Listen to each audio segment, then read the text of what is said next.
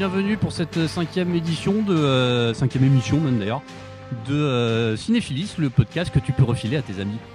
Euh, Aujourd'hui, on va parler de blockbuster. On va se demander si c'était mieux avant. Puis, qu'est-ce que c'est qu'un blockbuster? La qualité a-t-elle baissé depuis les années 70 et, on va se demander si les, si les budgets euh, ont pas un peu, sont pas un peu partis en, sucette ou pas. Et donc, euh, pour en parler avec nous, euh, ici même ce soir, nous avons Julien Pavageau, Salut de Monsieur Bobby, Narwan Emel. Voilà. Nous avons Sylvain Golvet à la technique, d'Inside Rock. Bonsoir. Voilà, qui peut pas dire bonjour.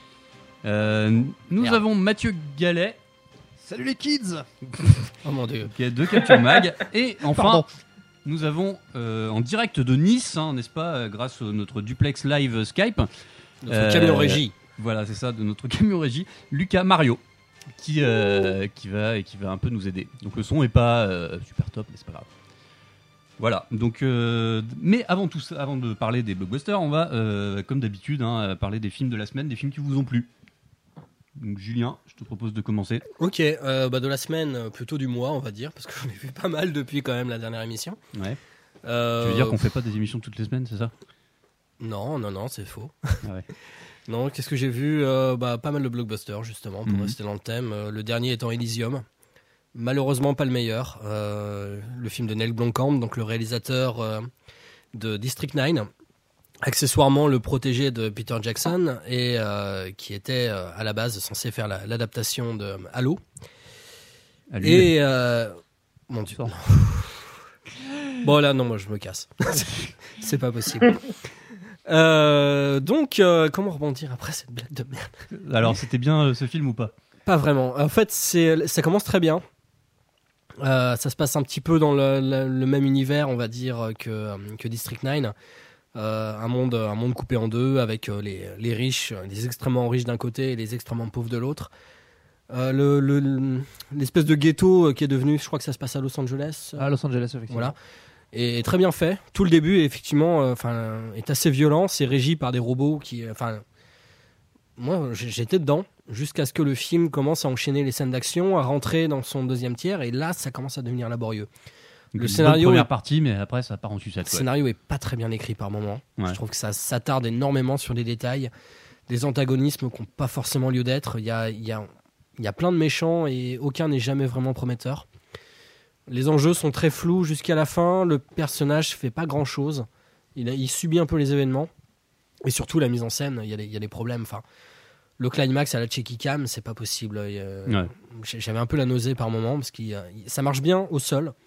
Dès qu'ils arrivent sur Elysium, je pense qu'il aurait pu se permettre de quand même euh, de se poser un peu plus et d'arrêter de, faire trembler sa caméra et de, de se mettre en zoom tout le temps parce que c'est vrai que c'est c'est assez dommage. Mm. Globalement, c'est euh, c'est l'avis que j'ai j'ai entendu à droite à gauche quand même. C'est vrai que on- le combat, enfin la scène finale, on ne comprend rien. Euh, même pour Elysium, euh, c'est c'est pas c'est pas le, le- comment c'est pas l'Eden euh, que j'aurais j'avais envie de voir. Enfin, c'est présenté comme ça enfin la- une espèce d'étoile dans l'espace comme ça euh, que tout le monde dont Mais tu le vois pas au début.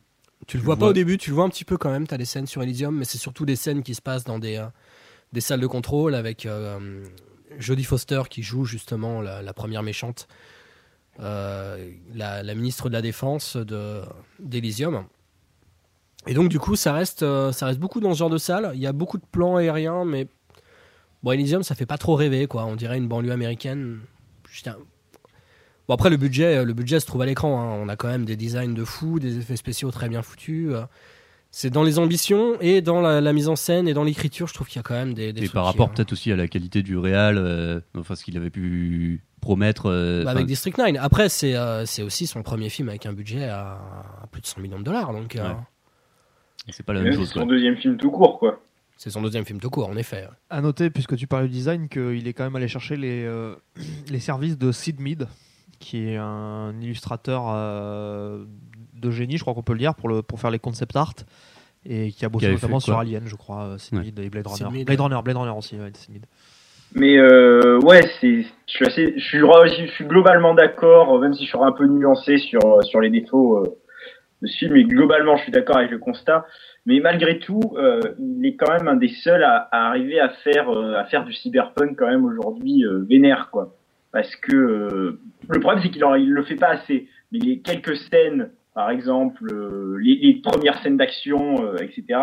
Il arrive quand même à voilà. On retrouve une vraie veine Oui. cyberpunk qu'on n'avait plus trop au cinéma euh, aujourd'hui que, que j'apprécie quand même beaucoup chez lui Rien que malgré toutes les réserves de la deuxième partie quoi. rien que l'exosquelette de Matt Damon, enfin du personnage principal, rien que le côté, enfin moi j'ai- pensé assez rapidement, je suppose que tout le monde y a pensé un peu à Gumn, le, le passage, enfin toute la décharge, les, les gens qui ont des implants, des choses comme ça, ça marche très bien dans le film. Tout ça, enfin l'univers est extrêmement crédible et très bien fichu en fait. Moi, justement, j'ai un problème avec le- le- la crédibilité de l'univers. quoi. Il y, a- il y a beaucoup d'endroits où je trouve que euh, on se pose quand même des questions sur vraiment le fonctionnement interne des choses et tout ça, euh, qui est pas toujours. euh, alors que District, alors que District 9 avait euh, pas du tout ce problème-là. mais dans quelle qui- partie du film Sur l'ensemble, sur l'ensemble, c'est Ah ouais sur des Je suis assez d'accord questions de, de qu'il logique, des, des logiques internes quoi, que sur sur, l'univers. euh, que sur District 9. Bah, Je trouve qu'il le maîtrise moins à cause d'Elysium en fait, mais euh, tout ce qui se passe au sol, moi je t'avoue que j'étais plutôt convaincu. vi- il y a une violence frontale qui est assez acceptable, qui est assez appréciable aussi. euh, le, le fait de, de- Oui. justement, puisqu'on, je pense qu'on va, on va évo- évoquer ça, le fait que les blockbusters deviennent de plus en plus polissés. euh, le fait de voir, voir un mec se faire arracher la gueule à la grenade, euh, c'est, dans un film à plus de 100 millions de patates, bon, on prend c'est des petits Paradoxalement, c'est plaisirs. quoi. rafraîchissant, ouais. C'est des petits plaisirs. Bon, et t'as vu quoi, euh, toi, Mathieu? Euh, j'ai vu probablement un peu le même truc que tout le monde, mais on va parler d'autre chose. Et euh, je vais parler de dessins animés. Parce que j'ai euh, rattrapé mon retard sur les, euh, les productions euh, direct ou DVD de la branche animation de DC Comics. Et euh, et il y a du très bon boulot dans ce qu'ils font récemment. Euh, Alors, Récemment, c'est quand? Alors euh, bon, c'était plus ou moins récemment parce que 2010-2011, euh, euh, je crois. hein? Dans les trois dernières 2010-2011, années, quoi. les, euh, on Dark va dire même Returns. les, les quelques derniers mois surtout. En fait, euh, donc euh, petit rappel, euh, donc euh, DC Animation, c'est la branche qui s'est occupée euh, des, euh, des séries euh, qu'on adore tous des années 90, qui sont euh, Batman, la série animée, et euh, Superman derrière, et qui à la fin des années fin des, fin des années 2000, euh, fin des années 90, pardon, début des années 2000, avait enchaîné sur euh, Justice League et Justice League Unlimited qui, euh, selon moi, représente à peu près euh, le pinacle de ce qu'on peut faire euh, avec des super-héros dans un médium visuel. Et ils ont ensuite bifurqué, en tout cas les responsables, notamment Bruce Timm, euh, sont, se sont lancés dans la production de direct ou vidéo, euh, donc long métrage, qui pour la plupart reprennent des arcs majeurs des comics d'ici. Donc on a eu droit notamment le premier, le premier film animé reprenait la, la, mort de Superman. On avait eu une adaptation de The New Frontier. euh, au milieu, d'autres trucs euh, qui refaisaient des origin stories sur Green Lantern, sur, euh, sur Wonder Woman. voilà. Et bon, les résultats étaient souvent un peu inégaux. notamment parce qu'ils avaient le problème de condenser des arcs qui étaient souvent assez, assez étoffés en des films d'une heure vingt. Donc ça perdait beaucoup. Je pense notamment à euh, donc The New Frontier, donc, que j'ai déjà évoqué, qui était l'adaptation de la BD de Darwin Cook, ou surtout All Star Superman, qui se basait sur le run de Morrison, et qui n'en retrouvait jamais vraiment la, la, euh, la qualité première. Euh, et c'était souvent en se basant sur des arcs, euh, on va dire, moins qualitativement élevés, qu'ils arrivaient à justement faire mieux À élever le truc. à élever le truc. Voilà, par exemple, Under the Red Hood, était, le Batman Under the Red Hood était vachement bien en se basant sur un truc pas terrible du tout. Ouais. Et c'est un peu ce qu'ils font avec leur toute dernière production qui vient juste de sortir, qui est euh, Justice League Flashpoint. Qui est très bien. Flashpoint Euh, Paradox. Flashpoint, Justice League de Flashpoint Paradox, qui est basé sur le euh, l'event d'ici qui voyait Flash repartir dans une, se retrouver dans une espèce de le, le Flash original qui est Barry Allen se retrouver dans une, une espèce de terre parallèle. euh, qui a surtout servi à DC comme euh, tremplin de départ pour leur, euh, leur relaunch complet de la gamme avec le New 52, mais qui avait été reçu. euh, Le assez- New quoi Le New Excuse-moi. 52. Le New 52, ça s'appelait. Ah, Qu'est-ce que En c'est gros, ils repartaient. En fait, ils, D'accord. faisaient- ils reprenaient toutes leurs séries, euh, repartaient à zéro avec 52 euh, séries différentes. Ouais, C'était Mm. un reboot complet de l'univers d'ici. Ok.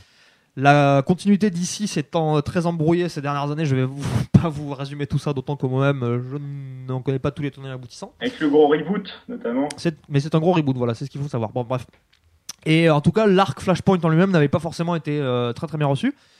Euh, pour ce que j'en sais, mais euh, Flashpoint Paradox, en tout cas, c'est très très surprenant, Euh, notamment parce que euh, voilà, on, on se retrouve, c'est quand même d'ici animation a quand même toujours un espèce de positionnement euh, malgré tout quelque part avec un public jeune, mais ils se permettent des trucs euh, dans ce euh, dans celui-là qui sont assez sombres quand même. C'est très violent même par C'est moment. c'est même ouais, c'est vraiment de la violence. bah, on en parlait, voilà, je- j'en reparle, mais la violence frontale euh, dans un Mm. truc pour euh, pour jeunes adolescents. euh, c'est c'est à dire qu'on sait pas dans tous les dessins animés qu'on verra par exemple Wonder une Wonder Woman méchante euh, pendre euh, Steve Trevor Oui. avec son lasso ou euh, Sans l'assaut de vérité qui sert à pendre des, des agents secrets ou voilà des ou, mecs qui Bat- perdent ou des Batman bras, qui n'hésite pas à faire des ou un Batman euh, qui dans cet univers parallèle est en fait le père de le père de Bruce Wayne. de Bruce Wayne euh, puisque c'est Bruce Wayne qui a été assassiné euh, En fait, il revisite, euh, il revisite tout l'univers d'ici euh, dans un univers parallèle, donc en changeant énormément de- de- de détails.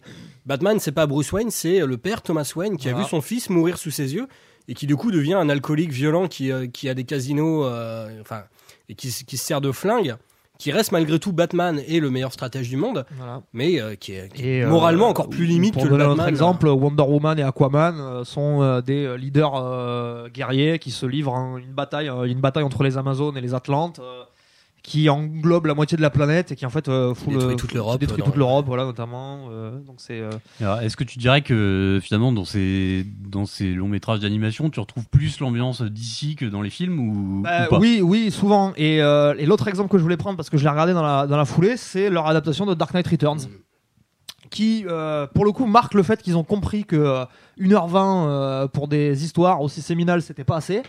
Et qui a été euh, adapté en deux parties. Et qui, pour le coup, euh, je pense, euh, c'est probablement ce qu'on verra de plus fidèle comme adaptation de Frank Miller. Parce que, bon, alors évidemment, pas, c'est pas une adaptation au pied de la lettre, mais ça respecte vraiment l'esprit. Euh, les grands moments du comics sont tous retranscrits à l'écran et de fort belle manière en plus, particulièrement dans la deuxième partie. Euh, la- le deuxième, euh, le deuxième volet est vachement bien, euh, autant en termes de mise en scène que Oui. de, de retranscription justement du comics où là c'est vraiment vraiment. C'est Jay Oliva, le réalisateur des Jay deux, Oliva, euh, des enfin des deux, trois ouais, du coup. Des trois du coup de Fashion Paradox, Ouais, aussi, c'est- mais qui, qui est un mec qui bosse avec DC euh, Animation depuis un moment puisqu'il est Bruce storyboarder Timm, il est plus du tout dans ces trucs-là. Exécutif producteur, euh, Alors Bruce producteur Timm, exécutif Bruce Timm était producteur exécutif jusqu'à euh, jusqu'à The Dark Knight Returns qui est euh, justement sorti en fin d'année dernière et euh, il a euh, il a abandonné il est, il est- il a laissé la place euh, de producteur exécutif à un, à un autre euh, collaborateur régulier qui s'appelle Sam Register, je crois. Mais apparemment, euh, il n'est pas du tout sorti de DC Animation et il prépare son retour. Je crois que notamment, il, y a- il avait été annoncé récemment qu'il bossait sur des, des courts métrages animés Superman qui devaient être faits en collaboration avec Zack Snyder, bon pour être autour de, de Man of Steel. Avec qui? Mais euh, en tout cas, euh, donc si vous êtes un peu comme nous et que vous avez été pas forcément très enthousiaste euh, voilà, avec la nouvelle au- du dernier. Comic Con que euh, le proche- la suite de Man of Steel. euh, la suite de Man of Steel euh, serait donc un Batman versus Superman euh, qui se baserait visiblement sur Dark Knight Returns. Euh, on vous encourage, enfin, moi je vous encourage vachement, Oui. euh, franchement à aller voir, Et euh, aussi. à essayer de regarder Oui, les, les clairement. adaptations animées qui sont pour le coup eff- extrêmement réussies. Bah, moi, Et- je les ai Et vus. parce euh, que encore une fois, c'est c'est quand même assez rare de voir des trucs dans un film d'animation euh, adressé aux ados, comme euh, bah, euh, le Joker euh, buter des gens de manière complètement indiscriminée. euh, Oui, Voilà. en- oui, c'est vrai que c'est autre chose même que. Enfin, j'avais pas vu un Joker comme ça depuis, euh, depuis les, le, le Bruce Timm. et, Enfin, le- ouais, ouais. Bah, il y avait les- bah, l'Arkham City, quoi. Ah oui, le- Ouais. Il y. City, mais j'ai pas joué aux jeux vidéo Ouais. pour le coup. Mais au moins en, en média, euh, Bon, en en, tout cas- en fiction télévisée. En tout cas, c'est bien, c'est noté. Ju- euh. Lucas, euh, hein, t'as vu, t'as vu moi, un truc à la base, je voulais parler d'Elysium, mais bon, on m'a beaucoup bien expliqué. Trop tard. Donc, euh, je vais devoir improviser. Alors, je pense que je vais parler de Reviens-moi, le titre français euh, assez nul de euh, de Joe White de 2007. Alors, ce film, euh, je vous en parle surtout parce que j'adore euh, ce réalisateur, Joe White, notamment euh, pour euh, Anna et euh, Anna Karenine, qui sont quand même euh, deux films que je trouve exceptionnellement beaux. Pour moi, c'est un des, des tout meilleurs réalisateurs européens actuellement. C'est de la Anna Donc, Exploitation. en fait. alors, ouais. Non, il a sorti Donc, une blague très euh, mauvaise. Ah d'accord. Donc euh, ça. Atonement, ça. se passe juste avant, enfin le début du film se passe juste avant la Première Guerre mondiale et c'est euh, ça commence sur euh, une, une gamine de, de 13 ans dans ces eaux-là qui voit se dérouler sous ses yeux euh, des scènes d'adultes qu'elle ne comprend pas. Donc une Ouais. première fois on la voit avec son regard, ça c'est la première partie du film, on voit avec son regard, puis après on voit ce qui s'est passé réellement et on voit la différence qu'il y a. Et en fait, cette différence de, de point de vue va conduire euh, à une, une, espèce de brisure dans le film qui va amener toute la deuxième partie. Donc euh, c'est et tout ce, ce, ce, mélange entre la réalité et la façon dont elle est vue, c'est une, une thématique qui revient euh, qui revient pas mal dans le cinéma de Joe White par la suite, notamment dans, dans Anna où voilà il va encore plus loin avec ça ou qui devient encore plus pictural où euh, c'est le conte qui s'immisce dans la vie, et Anna Karenine, où là c'est le, le, théâtre, la vie devient un théâtre. Et j'aime beaucoup cette façon dont le réalisateur a de, dire, de manipuler la réalité pour ouais. montrer le, le, côté littéraire de la réalité. Je trouve ça, je trouve moi, ça moi, je me sou... intéressant ce qu'il fait. Ouais, moi je me souviens d'une scène où, où j'ai plus c'était la musique, t'avais le le mec qui pianotait oui. sur son sur sa machine à écrire, la, dans la oui. musique euh, était intégré la scène d'ouverture. Le... C'est le début. La scène, ah bah, voilà. la scène d'ouverture d'Atonement c'est probablement le réalisateur le plus littéraire qui existe aujourd'hui, mais dans le bon sens du terme. C'est-à-dire qu'il prend vraiment ce qui fait l'essence d'une œuvre, il essaye de l'adapter en image. Il essaye de prendre ce qui était euh, écrit, il essaye de l'adapter en image, et j'adore cette marche. Un vrai travail d'adaptation. En plus, il filme admirablement bien. Il suffit de voir très dans, très bon metteur en scène. Euh, la, le plan séquence sur la plage. Euh, ouais, c'est de la folie. Et il y a très peu de très peu de numérique Ah, en fait. Tout a été filmé Euh, quasiment en ah, live, euh, mis à part les chevaux, il me semble, mais il y a beaucoup de, il y a, il y a très peu de mode painting, je crois, sur ce plan. Je sais pas, mais il, je sais. il paraît qu'il se, ouais, enfin, euh, c'est pas il paraît, mais c'est le, c'est ouais, c'est un réal un peu euh, flamboyant quoi. Enfin, il se permet des trucs, euh, Oui. Des trucs Ouais, assez fun et tout quoi. Enfin, moi, personnellement, je trouve que ça marche, quoi. Mais ouais. Alors, Après, Il s'enferme euh, beaucoup sur des sujets d'adaptation. Au bout d'un moment, j'aimerais bien qu'il en sorte un peu, parce qu'Anna Karenine, j'adore le début, mais c'est chiant au bout d'un moment, quoi. Bah là, ce prochain film que j'attends moi avec impatience, il fait, euh, il il fait une adaptation de La Petite Sirène.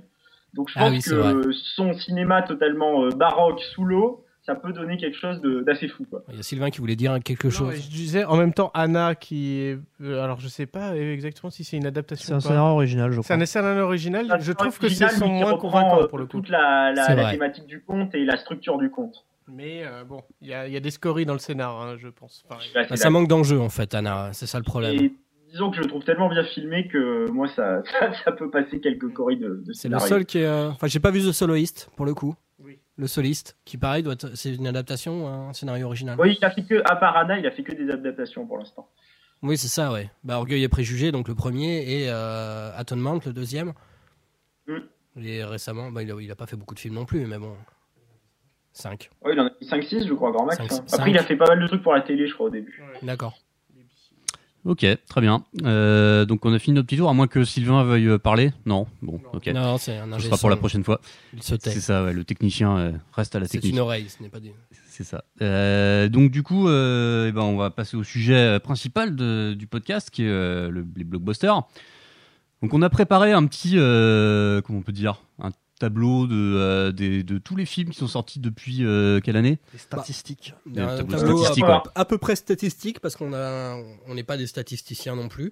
Euh, c'est un échantillon donc c'est Mathieu qui nous a qui nous a fait une liste. Euh, moi qui, qui suis allé Une liste de rentrer films, euh, une donc, liste de euh, films euh, qu'il a jugé être des blockbusters donc on va on va en débattre aussi parce que savoir euh, Il y en a qui posent question. il y en a pas mal qui posent question. Euh, donc ça ça va être la, ça va être notre notre, notre premier euh, notre première interrogation.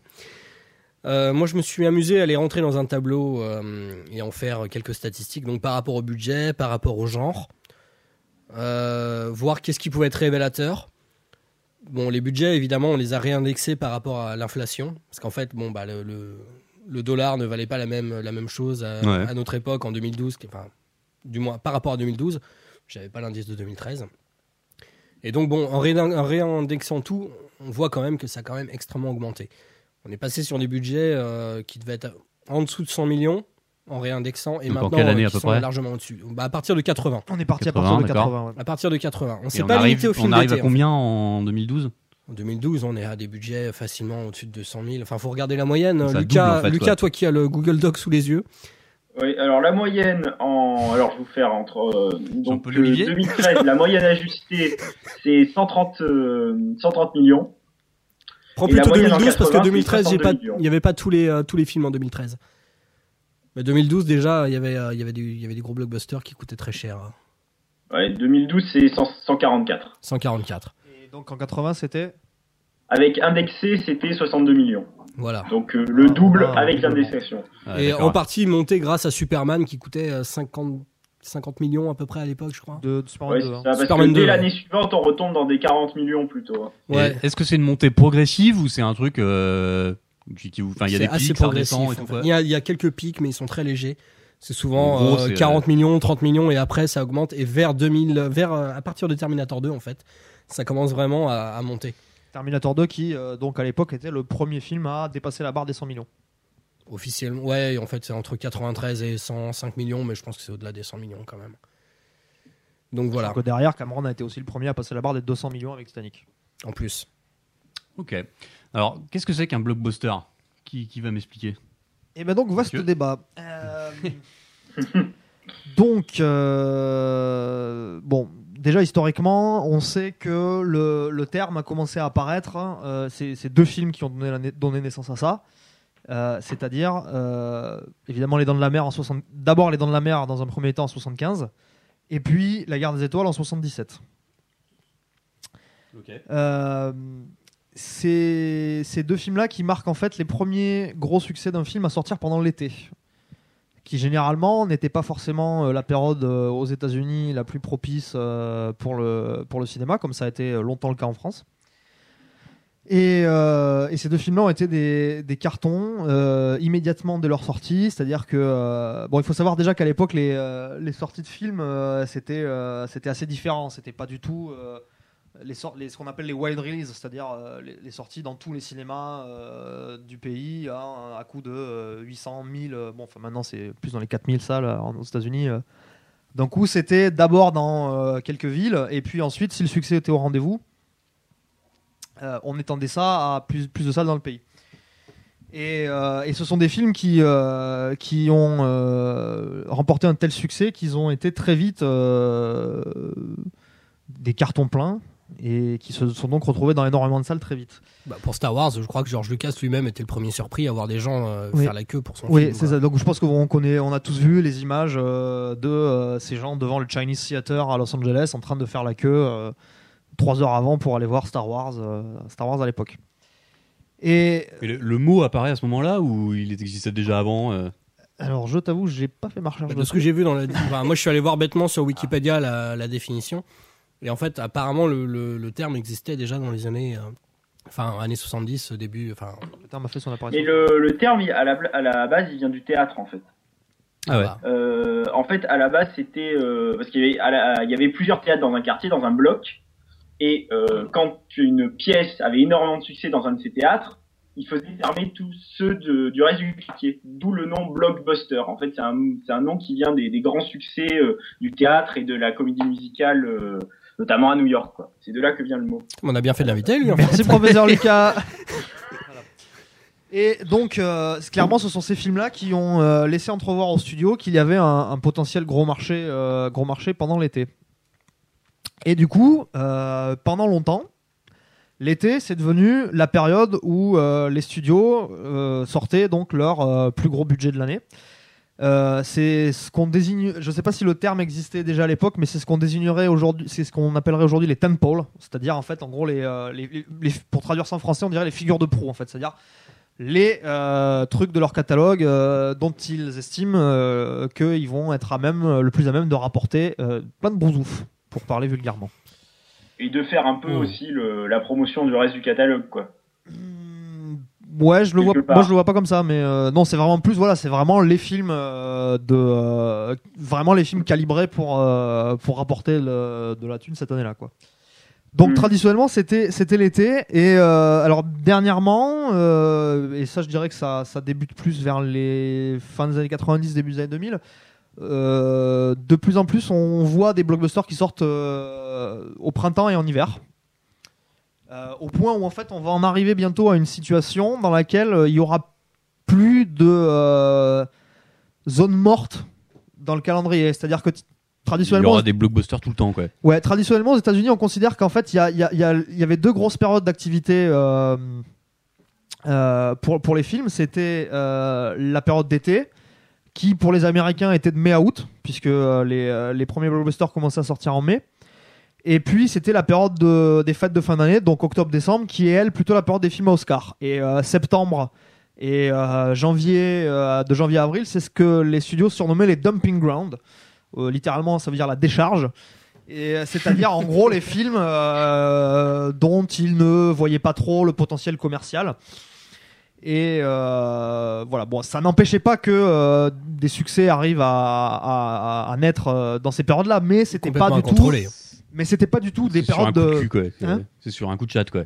Oui, c'était pas du tout des périodes de positionnement stratégique pour les euh, pour les studios. Et puis, bah, il y a eu, euh, il y a eu de plus en plus de euh, de, de succès euh, qui ont. Enfin, il y a eu quelques films qui ont été positionnés euh, sur ces sur ces créneaux-là et qui ont réussi à remporter la mise. Et du coup, de plus en plus, ça s'engouffre dans la brèche. Donc, par exemple, euh, je crois qu'on peut dire que euh, de mémoire récente, hein, parce que on verra euh, si on parle des exemples spécifiques que j'ai pris dans le dans les statistiques qu'il y a, eu d'autres films avant. Mais on va dire que le succès de films comme Harry Potter ou Les Seigneurs des Anneaux en fin, en fin d'année, qui étaient tous les deux sortis vers la période de novembre-décembre, ont, donné un coup de fouet à, à cette, à cette période de fête. Euh, et euh, le mois de mars, euh, c'est devenu un, bon moment de positionnement au moment du succès de 300 qui était sorti en mars et qui a, été un gros carton, bon, qui était en plus un budget, un budget relativement modeste et qui derrière du coup a fait que Warner a positionné plusieurs films en, mars, bon, qui ont eu des fortunes diverses puisque effectivement les deux Zack Snyder suivants sont sortis en mars et n'ont pas forcément autant marché que que celui-là. mais en, en tout cas c'est devenu viable puisque par exemple cette euh, année euh, Disney sort euh, a sorti Oz en mars. C'était Watchmen et Sucker Punch, les deux films de Ouais. Snyder Oui. Il y a aussi Alice au Pays des Merveilles aussi, je crois, qui est sorti. Effectivement, Alice au Pays des qui Merveilles, était euh, qui, est- carton qui était en mars et- 2010 et qui a fait un milliard, un milliard dans le Ouais. monde, qui était sorti mondial en plus. Donc, euh, Et c'est parce que tout à coup, les gens, ils se disent, allez, en mars, on va au ciné Ou c'est. euh, En fait, ça se trouve, euh, ils auraient sorti le film deux mois plus tard, ça aurait été pareil, quoi. Bah, je pense qu'il y a, je pense qu'il y a des questions effectivement de, euh, de positionnement stratégique, c'est-à-dire que euh, Bah, Alice au Pays des Merveilles, est-ce qu'il n'y avait pas un positionnement par rapport à Avatar? Oui, je- Alice au Pays des Merveilles, les films Alice, se positionnent en Alice sortie au, Pays des Merveilles a eu la chance effectivement de sortir euh, derrière euh, trois mois après Avatar et de profiter du boom qu'il y a eu pour la 3D à ce moment-là. C'est dit, Avatar était-il euh, pensé comme un succès à la base? Parce que le studio n'y croyait pas trop, hein, la Fox n'y croyait pas Ouais, bon, je crois que là on, on commence à s'éloigner un peu de la définition, euh, de la Oui, définition initiale. Mais bon, bref, donc euh, si moi, si je devais donner une définition du blockbuster, en tout cas euh, sous la forme qu'on le pratique actuellement, euh, je pense que ça donc, ça tient toujours à des questions de budget. Ça, c'est évident que un film qui fait euh, 15 millions, un film qui coûte 15 millions de dollars, euh, on peut pas qualifier ça euh, de blockbuster. En tout cas, pas dans l'esprit des gens qui le produisent, parce que c'est. euh, Oui, voilà. après, le, le, que, que le, su- le succès qui est au rendez-vous, c'est une autre problématique. Mais bon, donc déjà, Oui, effectivement, ça, cette ça question peut devenir un blockbuster par, euh, par, par, effet, par quoi. le succès que. par- voilà. typiquement, par exemple, euh, pour prendre, un, pour prendre un, un film qui sort cet été, The Conjuring euh, est un tout petit. Est un, The Conjuring est un petit budget, mais c'est un carton. Donc ça devient un, un gros succès. euh, Donc il y a quand même un espèce de flou dans la définition entre est-ce que c'est le budget de base qui fait le blockbuster ou est-ce que c'est le, le succès moi, du je, film moi, je pense quand même que ça relève de ça relève de questions de conception et que donc Oui, ça c'est plus du public D'intention. visé quoi. Ça et ça et ça, et ça a donc trait au budget. Premièrement au budget et deuxièmement effectivement au public visé.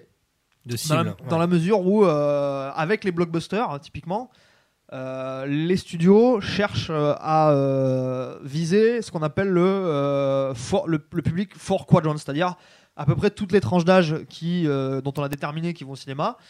Donc voilà, donc c'est une, voilà, c'est une question pour, pour utiliser un terme. Bah, le film main- qui est un- mainstream, en fait. qui est un peu, ouais, c'est ça, c'est du, c'est destiné à ratisser le plus large possible Oui, typiquement. Pour avoir un retour sur investissement euh, qui soit à la hauteur euh, du pognon euh, de plus Oui, en plus colossal investi, qui a été investi. c'est une qui question de. Oui, mais enfin. Bah, moi, je suis assez d'accord au niveau de. alors, de budget, je sais pas, parce que même dans la liste, c'est quand même extrêmement fluctuant. Ça va quand même, même en, ré- en réajustant, tu as quand même des budgets extrêmement, euh, extrêmement serrés. Et la, la question s'était posée bah, récemment avec Pacific Rim. Je sais qu'il y avait des articles qui parlaient de, de, bah, de Guillermo del Toro. Certains disaient que c'était son premier blockbuster, d'autres disaient que c'était euh, bah, le, le- le grand créateur de blockbuster Guillermo del Toro, parce qu'il a fait Hellboy 1 et Hellboy 2. Est-ce que Hellboy 1 et Hellboy 2 sont des blockbusters?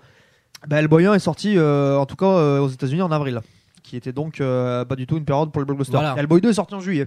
Donc euh, c'était déjà plus était déjà plus calibré. Par contre, le budget était quand même mais le très budget serré. était largement enfin, inférieur à celui de, des blockbusters. C'est-à-dire. C'est 80 millions de dollars. Ouais, mais, Ouais, 85 mais après, il y a ce que tu vois à l'écran aussi, quoi. C'est, euh, 80 millions de dollars. Voilà, à l'écran, euh, n'importe qui t'aurait fait un film à C'est-à-dire 200 que millions. moi j'avais justement j'avais euh, si je me rappelle bien je crois que les plus gros budgets euh, donc on était en 2008 les plus gros budgets de cette année-là tournaient aux alentours de 150 millions de dollars Lucas. pour euh, Dark Knight je crois était à 150 et quelques Ah des oui, brouettes possible. Euh, et euh, Hellboy 2 était euh, quasiment à la moitié de ça donc euh, Lucas est toujours là? Lucas? En 2008, euh, ouais, Ah, c'était oh. à peu près, c'était dans les 120 millions euh, le budget moyen. Donc Lucas est à 800 km de là en fait. Donc mais euh, c'est euh, pour ça qu'il ceci étant euh, on s'aperçoit quand même je pense que tu vas me confirmer ça mais on s'aperçoit quand même qu'il y a une, euh, une forme de stabilisation on va dire dans les budgets où euh, depuis quelques années on a quand même euh, il y a rarement un blockbuster en dessous de 150 millions Euh, oui, oui, c'est ra- c'est assez rare, oui. et de plus en C'est plus rare. et de plus en plus on a tendance maintenant à franchir la barre des 200 millions quoi Euh, ce qui était euh, Le 200 millions, ça reste quand même, euh, ça reste quand même relativement, euh, relativement exceptionnel. Hein. Euh, parce que la, la moyenne, par exemple, la moyenne est la plus mal, haute qu'on ait, c'est en 2012, et c'est 140 millions de dollars. Donc euh, le 200 millions, ça reste quand même une, ça reste quand même les très très gros films. Tous les Oui, Transformers. mais, euh, euh, ah non, ils sont. nonobstant, je pense ouais. que tu vois, tu as quand même, tu as quand même une généralisation, enfin une, une plus grande, euh, une plus, comment dire, une plus grande proportion de films qui ont tendance à dépasser ce budget. C'est-à-dire que Ah oui, oui. à l'époque, à l'époque, à l'époque, Titanic c'était une 200 millions. anomalie. Euh, que Titanic Oui. fasse 200 Oui, millions, voilà. c'était une anomalie. Alors que On pour avait, la année, on 3, avait la même année, on avait la même année des films qui avaient, euh, qui avaient craqué leur budget euh, de manière assez indécente euh, pour des résultats qui étaient euh, largement en dessous euh, de ce que proposait Cameron, sans que ça ait subi euh, le même acharnement de la presse. Je pense notamment à Speed 2. Euh, mais qui était en concurrence directe avec Titanic. mais hein. effectivement, euh, à l'époque, Titanic, c'était comme Waterworld, c'était une anomalie systémique. En fait, Des- les films ne coûtaient pas, euh, ne coûtaient pas aussi cher. Euh, maintenant, Nonobstant ça, les systémiques. ça quand même devient, euh, ça devient quand même de moins en, de moins en moins rare qu'on voit, par exemple, trois films, trois ou quatre films dans un été qui soient au-dessus de 200 millions de dollars cette année. On a euh, Lone Ranger qui a coûté dans les 250 millions. On a Pacific Rim qui est à quasiment 180, 180, ouais. 190. Euh, et euh, je dois- À Monster University qui a 200 millions. et Monster. University qui a 200 millions. Voilà, donc, Les euh, dessins animés ont toujours été qui- très chers. hein, mais ouais, Voilà. c'est vrai que là. Et Speed 2, combien? Juste par curiosité. 125. 125, Ah, Speed 2, 125 C'était 125, il me semble. 98, euh, euh, 110, euh, ajusté 150, mais sinon c'est 110. 110. 110. ouais. Hmm. Qui était, ce qui était le budget initial de Titanic, je crois. hein, Ils étaient budgétés à 110 ou 120 millions Ouais, de ouais, dollars. c'était à peu près ça, ouais. Euh, mais il faut voir qu'il y a même des, des films qui sont, enfin, bon alors Battleship a été un four, mais voilà, je veux dire un film comme Battleship, qui est quand même euh, marketé sur un sur un jeu de société, il dépasse les 200 millions d'euros de budget. Toucher coulé. Donc euh, Bah, Transformers 3, euh, non, pas Transformers 3, Pirates des Caraïbes 3, je crois que c'est au-delà des 300 millions. hein. C'est le film le Euh, plus cher. euh. Ils étaient à 250. euh. Mais, la même, mais ceci, tu Pirates vois, des Caraïbes c'est- 3, tu peux pour, ce- euh, pour ce vérifier que je dis, Lucas euh, tu vois, cette je suis en train. ce même été, tu avais Spider-Man, euh, Spider-Man 3 qui passait aussi la barre des, qui était pas loin des 300 C'était millions. pas loin des hein. 300 millions, en effet. Ouais. Donc effectivement, Mais il y a ouais. quand même, il y a quand même, je crois qu'effectivement, on peut dire que euh, il y a une euh, une grosse inflation des Ouais. budgets qui est liée à, euh, à plein de choses, notamment euh, les enveloppes FX euh, qui deviennent Mm. euh, de plus en plus importantes. Puisque je parlais de Spider-Man 3, je crois que c'était euh, à l'époque, on avait beaucoup parlé du fait que c'était le premier film dont le budget SFX à lui seul engloutissait 50 millions de dollars. Oui. Ouais. Et du Ah coup, euh, pardon Lucas. Avec 300 millions Pirates des Caraïbes 3 en effet. Ouais, je Ah, crois ok. que c'est la- je crois que c'est le Mais film c'est une, c'est anomalie. Enfin, je veux dire, il y a, c'est le, ça a jamais été redé, ça, il y a jamais eu un niveau pareil euh, par la suite. Hein. Ouais, mais on peut Avatar. pas vraiment parler Non, si, d'anomalie. Avatar. Il y a Avatar. Avatar, même Avatar, il y a 300 le. millions. Bah, Avatar, il y a le budget. euh, Il y a le budget R&D aussi. Voilà, et Et donc- R&D qui est pas compté dans le budget du film. Je crois qu'il a 500 millions Et avec tu as, R&D tu, et on, en on peut tout. parler aussi de euh, Superman, euh, Superman Returns euh, 230. qui, qui était à 230, mais je crois qu'il y avait euh, en- pris en compte le, tout le temps passé en development L aussi, qui avait, euh, qui avait Oui. bien fait gonfler l'enveloppe aussi, puisque euh, notamment avec les histoires de, des, des contrats pay or play de, euh, de Tim Burton et Nicolas Cage à l'époque, qui avaient fait que les mecs avaient reçu leur chèque, euh, même, même si le film ne s'était pas fait. Quoi. Ok. Alors, on parle aussi de budget, excuse-moi. euh, Ouais. Bah après, on on, va parle de peut-être pas se budget, faire mais tous les c'est- films. ouais, c'est quand même, c'est quand même très flou parce qu'il y a beaucoup d'estimations. Enfin, nous sur la liste, on sait. Moi, je me suis basé en tout cas sur euh, pour récupérer les budgets, je me suis basé sur Wikipédia qui cite ses sources Mais euh, souvent, c'est contradictoire avec IMDb ou euh, Box Office Mojo. Parce que c'est des estimations sur Box Office Mojo et sur Wikipédia, c'est des sources qui viennent de livres, etc. Donc j'ai préféré me baser sur Wikipédia. Par exemple, il y a des films comme Cruel qui se, qui se trouvent avec des budgets relativement normaux, alors que c'était quand même réputé pour être des, euh, des films. Je crois qu'il avait coûté à pognon, 45 ouais. millions.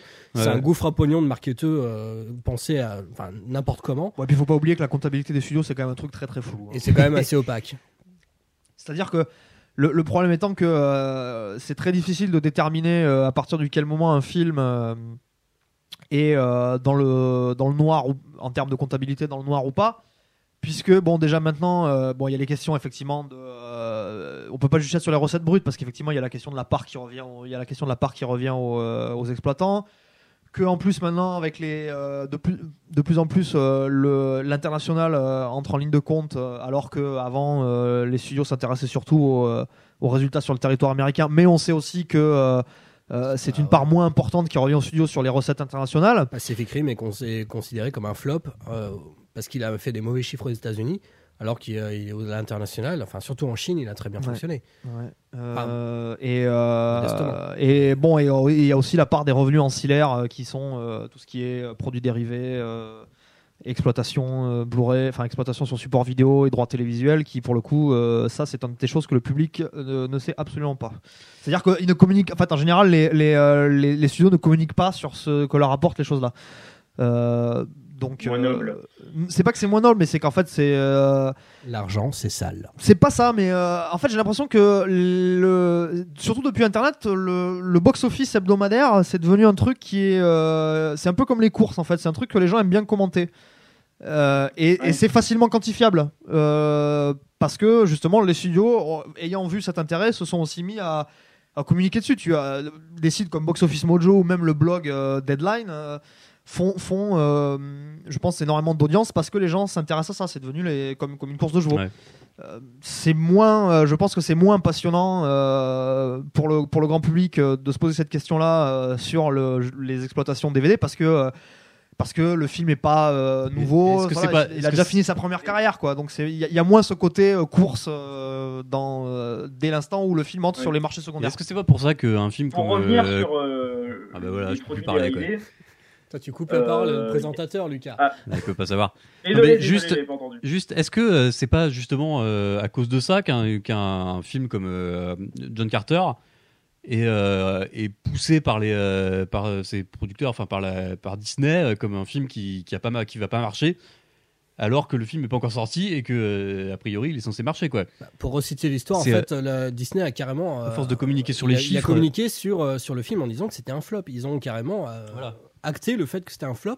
Alors que finalement, euh, le film s'était plutôt ren- rentabilisé. C'est pas un succès. Sylvain, C'était même plus compliqué que ça parce que, en fait, au départ, ils ont communiqué sur le budget qui était bien de 250 millions d'euros, de dollars, Alors. pardon. Euh, Disney a bien signé ce chèque de 250 millions de dollars.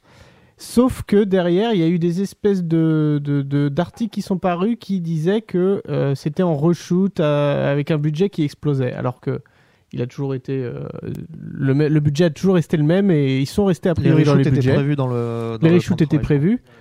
Et effectivement, il y a eu tout un enjeu à partir de- de- de- d'articles sur ce budget qui, euh, soi-disant, aurait explosé et qui aurait Bah, été nous hors de n'avons- contrôle de Nous Disney. n'avons hélas pas notre spécialiste euh, avec nous euh, ce soir, mais euh, bon, il, je- il faut comprendre aussi, je pense que dans C'est le qui cas. C'est qui Rafik. Ah. Rafik Djoumi. Euh, dans le cas des- dans le cas de John Carter, il y a aussi des questions de, de cuisine interne au studio. euh, c'est c'est des luttes de pouvoir et euh, bon, il Est-ce faut que, croire que ça a été un peu pour un, préparer Star Wars 7 Bon, Lucas, tu veux- Lucas, tu voulais dire un truc? C'est un complot. Ouais, mais c'était pour. euh, ça, ça change un peu de sujet, mais c'était pour. Ah. euh, je pense qu'il y a un point qu'on n'a pas assez abordé, où on est passé peut-être un peu trop vite dessus. Ouais. Dans la définition du blockbuster, c'est quand même, et ça rejoint toute l'idée des produits dérivés, c'est quand même le marketing qu'il y a autour.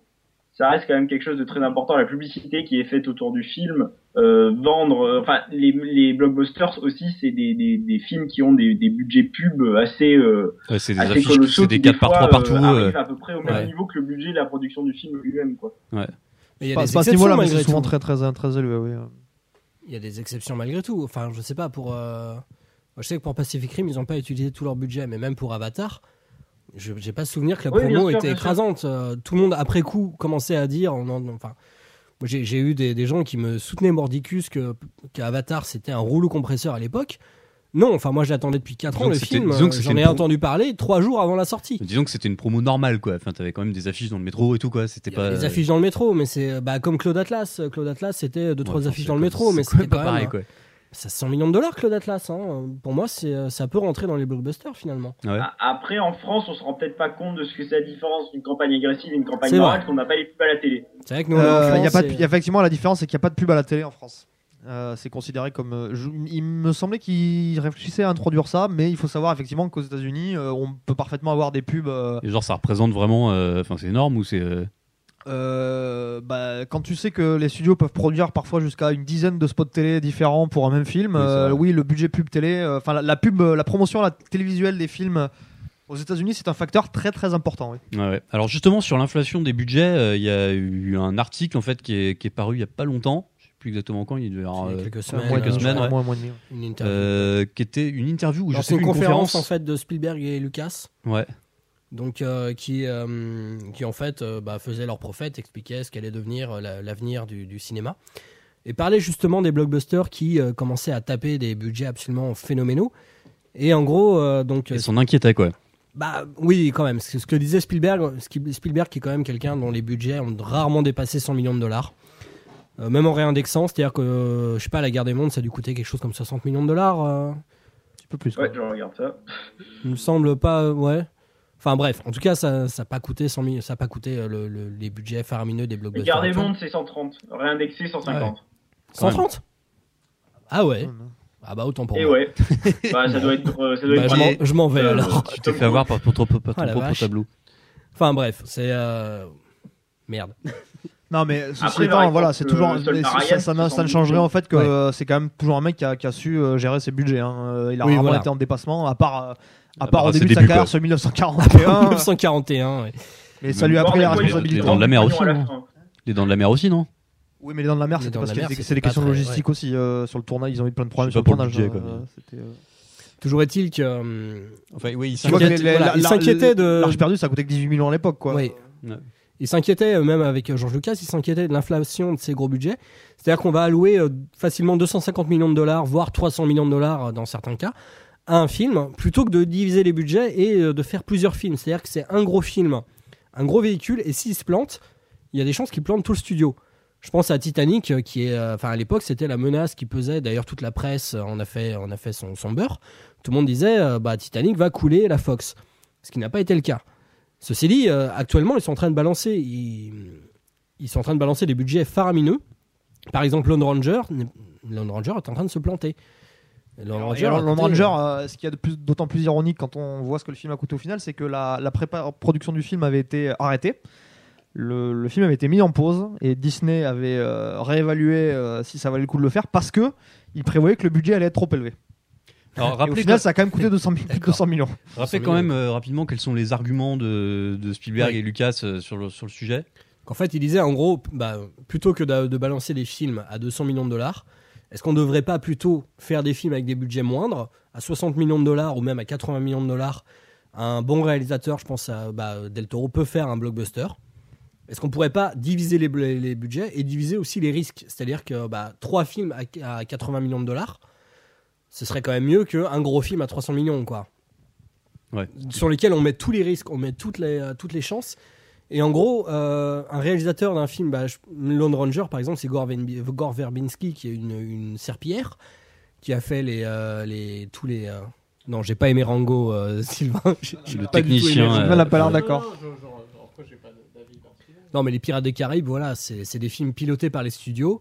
C'est pas un film comme, euh, bah, comme Hellboy 2 ou même comme Pacific Rim, qui sont euh, portés par une vision d'un réalisateur qui a une vraie volonté de. C'est ça. Il y a blockbuster et blockbuster Il y a en fait. blockbuster et blockbuster. Il y a vraiment le blockbuster du type qui pourrait se satisfaire d'un budget de 80 millions de dollars finalement, et celui qui, euh, qui coûte euh, 300 millions de dollars, enfin Pirates des Caraïbes 3, qui est, euh, qui est finalement un film complètement. Enfin, Et alors, il parlait aussi, il parlait aussi du, de l'augmentation du prix de la place éventuellement, quoi, euh, pour des pour des films qui seraient euh, bah, en gros, ça va devenir, euh, va devenir un, festi- un, comment, un, Loisir de un riche. loisir de luxe, un loisir de riche. Bon, après, ils vont beaucoup, ils vont assez loin. Dans Elysium. voilà, ils vont assez loin dans l'anticipation, mais euh, la vraie question qui se pose, euh, qui, qui nous intéresse, c'est vraiment la question des budgets qui s'élèvent et des risques du fait que, bah, à force de trop miser sur un film, euh, ils vont à la fois contrôler l'artistique, c'est-à-dire qu'ils vont mettre des gens en qui ils ont confiance, ils vont mettre des Zack Snyder, ils vont mettre des, des Yes Man. Mm. Ils vont mettre des, des gens, pas du tout des gens qui sont susceptibles de faire des blockbusters inté- intéressants. Euh, et d'ailleurs, le flop de. Vous êtes tous d'accord avec cette, euh, cette, euh, ce Bah, constat ou Ce qui est évident, c'est qu'on constate quand même que, euh, et c'est devenu particulièrement prégnant cette année, que cet embouteillage euh, de films à gros budget sur une période euh, donnée euh, fait que il y a une, euh, je sais pas si on peut parler de lassitude du public, mais on a quand même une concentration assez anormalement élevée cette année de films à très gros budget qui n'ont pas marché sur le territoire américain. On, va- on, va- on va Bah, pas selon forcément. notre compte, il y en a 39. Ce qui est euh, énorme, quoi. C'est C'est-à-dire qu'on pourrait pratiquement sortir un blockbuster par semaine toute l'année, quoi. Là sur euh, sur 2000 sur la période de 2013. Sur 2013. Ouais. Ouais. Moi, ce que je veux dire, ce que je veux dire plus précisément, c'est que on constate cet été. Je pense que là, on peut, on peut faire les comptes euh, puisque quasiment tous les gros films de l'été euh, sont sortis maintenant aux États-Unis. Euh, on est quand même dans un cas de figure euh, très rare où on est à quand même à 4 ou 5 films de plus de 150 millions de dollars qui n'ont pas réussi à rapporter leur budget sur le territoire américain. C'est-à-dire que ça a commencé avec euh, After Earth. Il y a eu White House Down, le Roland Emmerich qui n'est pas encore sorti chez nous. Il y a eu euh, Ranger. Oblivion aussi. Il y a eu, euh, il y a Pacific eu malheureusement. Pacific Rim. Oui. Et il y a eu R.I.P.D. qui euh, est pour le coup le- l'exemple euh, là le plus frappant de euh, méga flop. Parce que c'est un film qui a coûté plus de, je crois, 130 millions de dollars et qui au final ne va pas en rapporter 50, je crois, sur le territoire américain. Donc, donc, euh, donc clairement, c'est euh, et, et on est dans un cas de figure, je crois, euh, très rare aussi, où pour l'instant, il y a un seul film, un seul blockbuster de l'été qui a réussi à dépasser les 300 millions de dollars. C'est-à-dire Iron Man 4. et, euh, Iron, Iron Man 3, pardon. Iron Man 3. Iron Man 3. Iron Man 3, c'est Il le plus gros- fantasme, c'est-. Il est parti loin. Non, c'est- bah, ça arrivera, hein, euh, je ne m'inquiète Oui, pas c'est- là-dessus. il y a de fortes chances. Mais euh, donc ouais, il y a- Iron Man 3 est le seul film, euh, le seul film à avoir passé les, euh, la barre des la barre des 400 millions même. Et euh, le juste derrière, Sur le euh, c'est territoire Man of Steel américain ou, euh, sur le territoire américain. Là, je parle uniquement Man sur of le territoire Steel américain. ouais. Man of Steel, et Man of Steel derrière, mais Man of Steel n'est même pas à C'est 300 triste, millions. mais oui. Man of Steel n'est pas à 300 millions. Euh, on est, on est donc- loin des milliards de dollars que, que rapportaient euh, certains blockbusters il y a quelques années, quoi. euh, non, mais euh, le milliard de dollars, là, tu, tu parles du territoire de- mondial parce que Iron Man 3 Ouais, a fait, je sais. Iron Man Mais 3 a même fait- au- Iron- non, mais Iron Man 3 a fait le milliard, hein, ça y a pas de problème. Ah, il a fait le milliard Il a fait le milliard, ouais. Mais, mais effectivement, on avait quand même des fois, plusieurs fois, plus, beaucoup plus de films comme ça qui passaient la barre des, des 250 à 300 millions, euh, et euh, ça n'a pas été le, ça n'a pas été le cas cette année.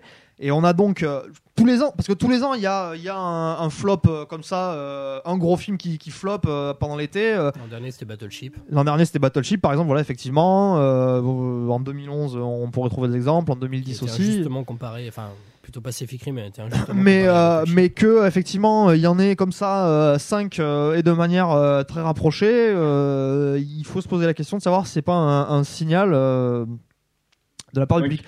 bon je pense que les- je pense que euh, après euh, individuellement euh, c'est pas du tout euh, les mêmes raisons qui font que euh, chacun de ces films euh, s'est bidé. Donc on peut pas forcément euh, astreindre ça à une euh, lassitude de la part du public genre euh, j'ai plus envie de voir de films à très très cher avec euh, plein d'effets spéciaux et qui pètent de partout sinon effectivement Iron Man 3 euh, Man of Steel ou les autres films qui ont marché cet été n'auraient pas marché. Mais ça problème. pose quand même mais ça pose quand même la question à mon avis de cette hyper concentration de, de gros films sur une période de 3 mois.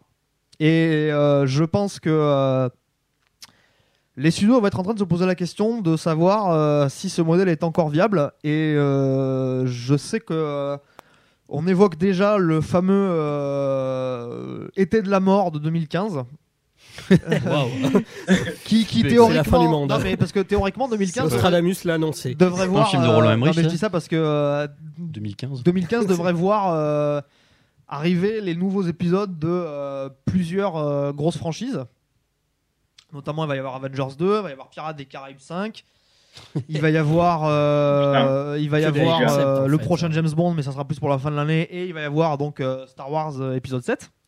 Et euh, les observateurs euh, d'Hollywood commençaient déjà à se poser la question de savoir C'est si. pas Avatar 2 euh, aussi hein Avatar 2, non, c'est pour 2016. Ouais. A priori. Euh, et donc les, les observateurs commençaient déjà à se, à se poser la question de savoir si euh, dans un marché aussi compétitif, euh, euh, qui euh, allait être le premier à se viander la gueule à- avec des grosses conséquences pour le studio. Sachant quand même que dans le, le lot des films que j'ai cités, il y en a trois qui sont chez Disney. hein. Donc on Ah oui. euh, voilà. Ouais, Avengers Et- 2, il y a peu de chance quand même. hein, bon. Et aux dernières nouvelles, euh, les dernières rumeurs euh, sur, épisode, sur le Star Wars épisode 7 faisaient état euh, d'un décalage de la sortie à décembre 2000 2015. Euh, ce qui, bon, en plus euh, d'une marge supplémentaire appréciable pour la post-production, je pense, et le tournage. Sachant que euh, on sait encore absolument rien du tout sur le casting ou quoi euh, pour un film qui est censé sortir dans euh, moins de deux ans, euh, montrerait quand même que Si, il y a on sait des déjà studios. qu'il y aura Mark Hamill, on sait déjà qu'il y aura euh, toutes les. On sait pas encore, c'est pas confirmé. Oui, enfin, ça, Enfin, on va pas se mettre à parler de ça. Ah Euh, quand on sait que quand on sait que tous les Star Wars jusque là sans exception sont sortis en mai que euh, le studio euh, envisage de décaler la sortie euh, de 6 mois par rapport à la date qui est traditionnellement associée à la franchise Il ça flippe semble- quoi. ça me semble quand même assez révélateur d'un certain état d'esprit quoi Ok. Euh, on va peut-être mettre un petit peu de musique, moi je dis. Ouais. Qu'est-ce qu'on met, Bah, Sylvain ouais. Je sais pas. Jurassic Park Eh ben Jurassic Park, Ouais. allez, De- C'est de qui fais péter. C'est le Earth, Wind and Fire. Et voilà. elle était très private cette joke là Il n'entend rien. Ça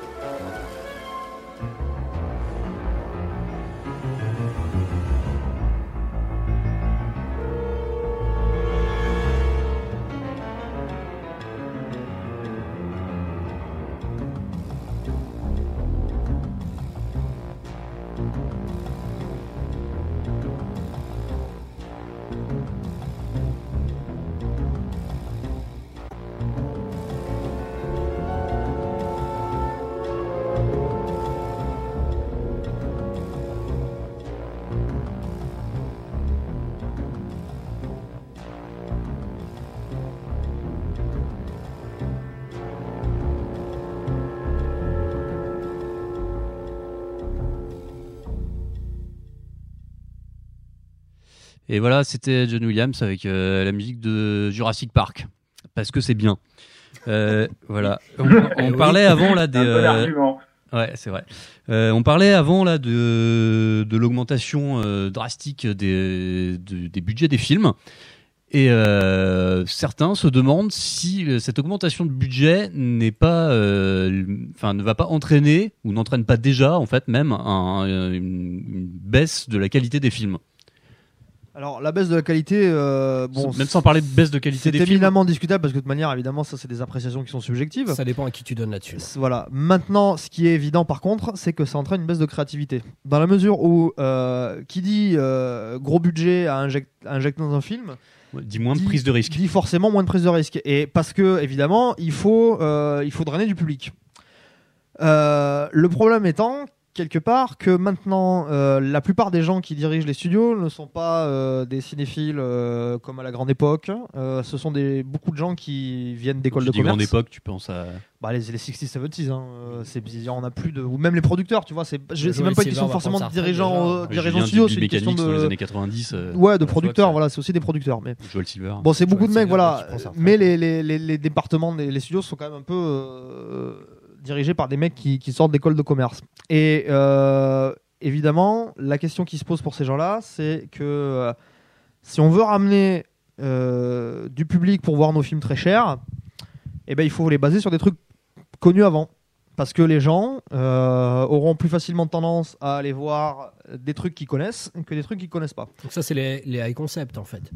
C'est soit c'est basé sur une star ou basé sur une histoire déjà existante, une adaptation. Ouais, mais tu vois, le high concept, ouais, mais le high concept, c'est encore différent parce que si on prend les films qui étaient quoi, le high considérés. concept? Alors, le high concept, c'était. Alors, c'est un, c'est un truc qui a été euh, conceptualisé par euh, Don Simpson et Jerry Bruckheimer vers la fin des années 80.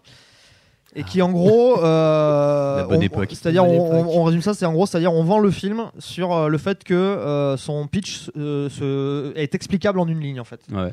Et en gros, c'était, euh, c'est apparu avec pour eux Flashdance ou Top Gun, c'est-à-dire euh, Flashdance c'était euh, une nana qui danse euh, parce qu'elle veut réussir dans la danse, et euh, Top Gun c'était euh, des mecs qui pilotent des avions de chasse euh, pour les foutre sur la gueule des Russes. Quoi. Voilà. Ça leur a très bien réussi, pour le coup. Vu que, Ça, ouais, a bien marché pour eux. ouais. où, euh, Enfin, quoi, voilà, Don Simpson, jusqu'à, jusqu'à The Rock. Il y en a un pour moi, mais maintenant, c'est la moi. drogue plus que. Mais, euh, mais voilà. Et maintenant, je pense qu'en fait, il, il raisonne plus en termes de.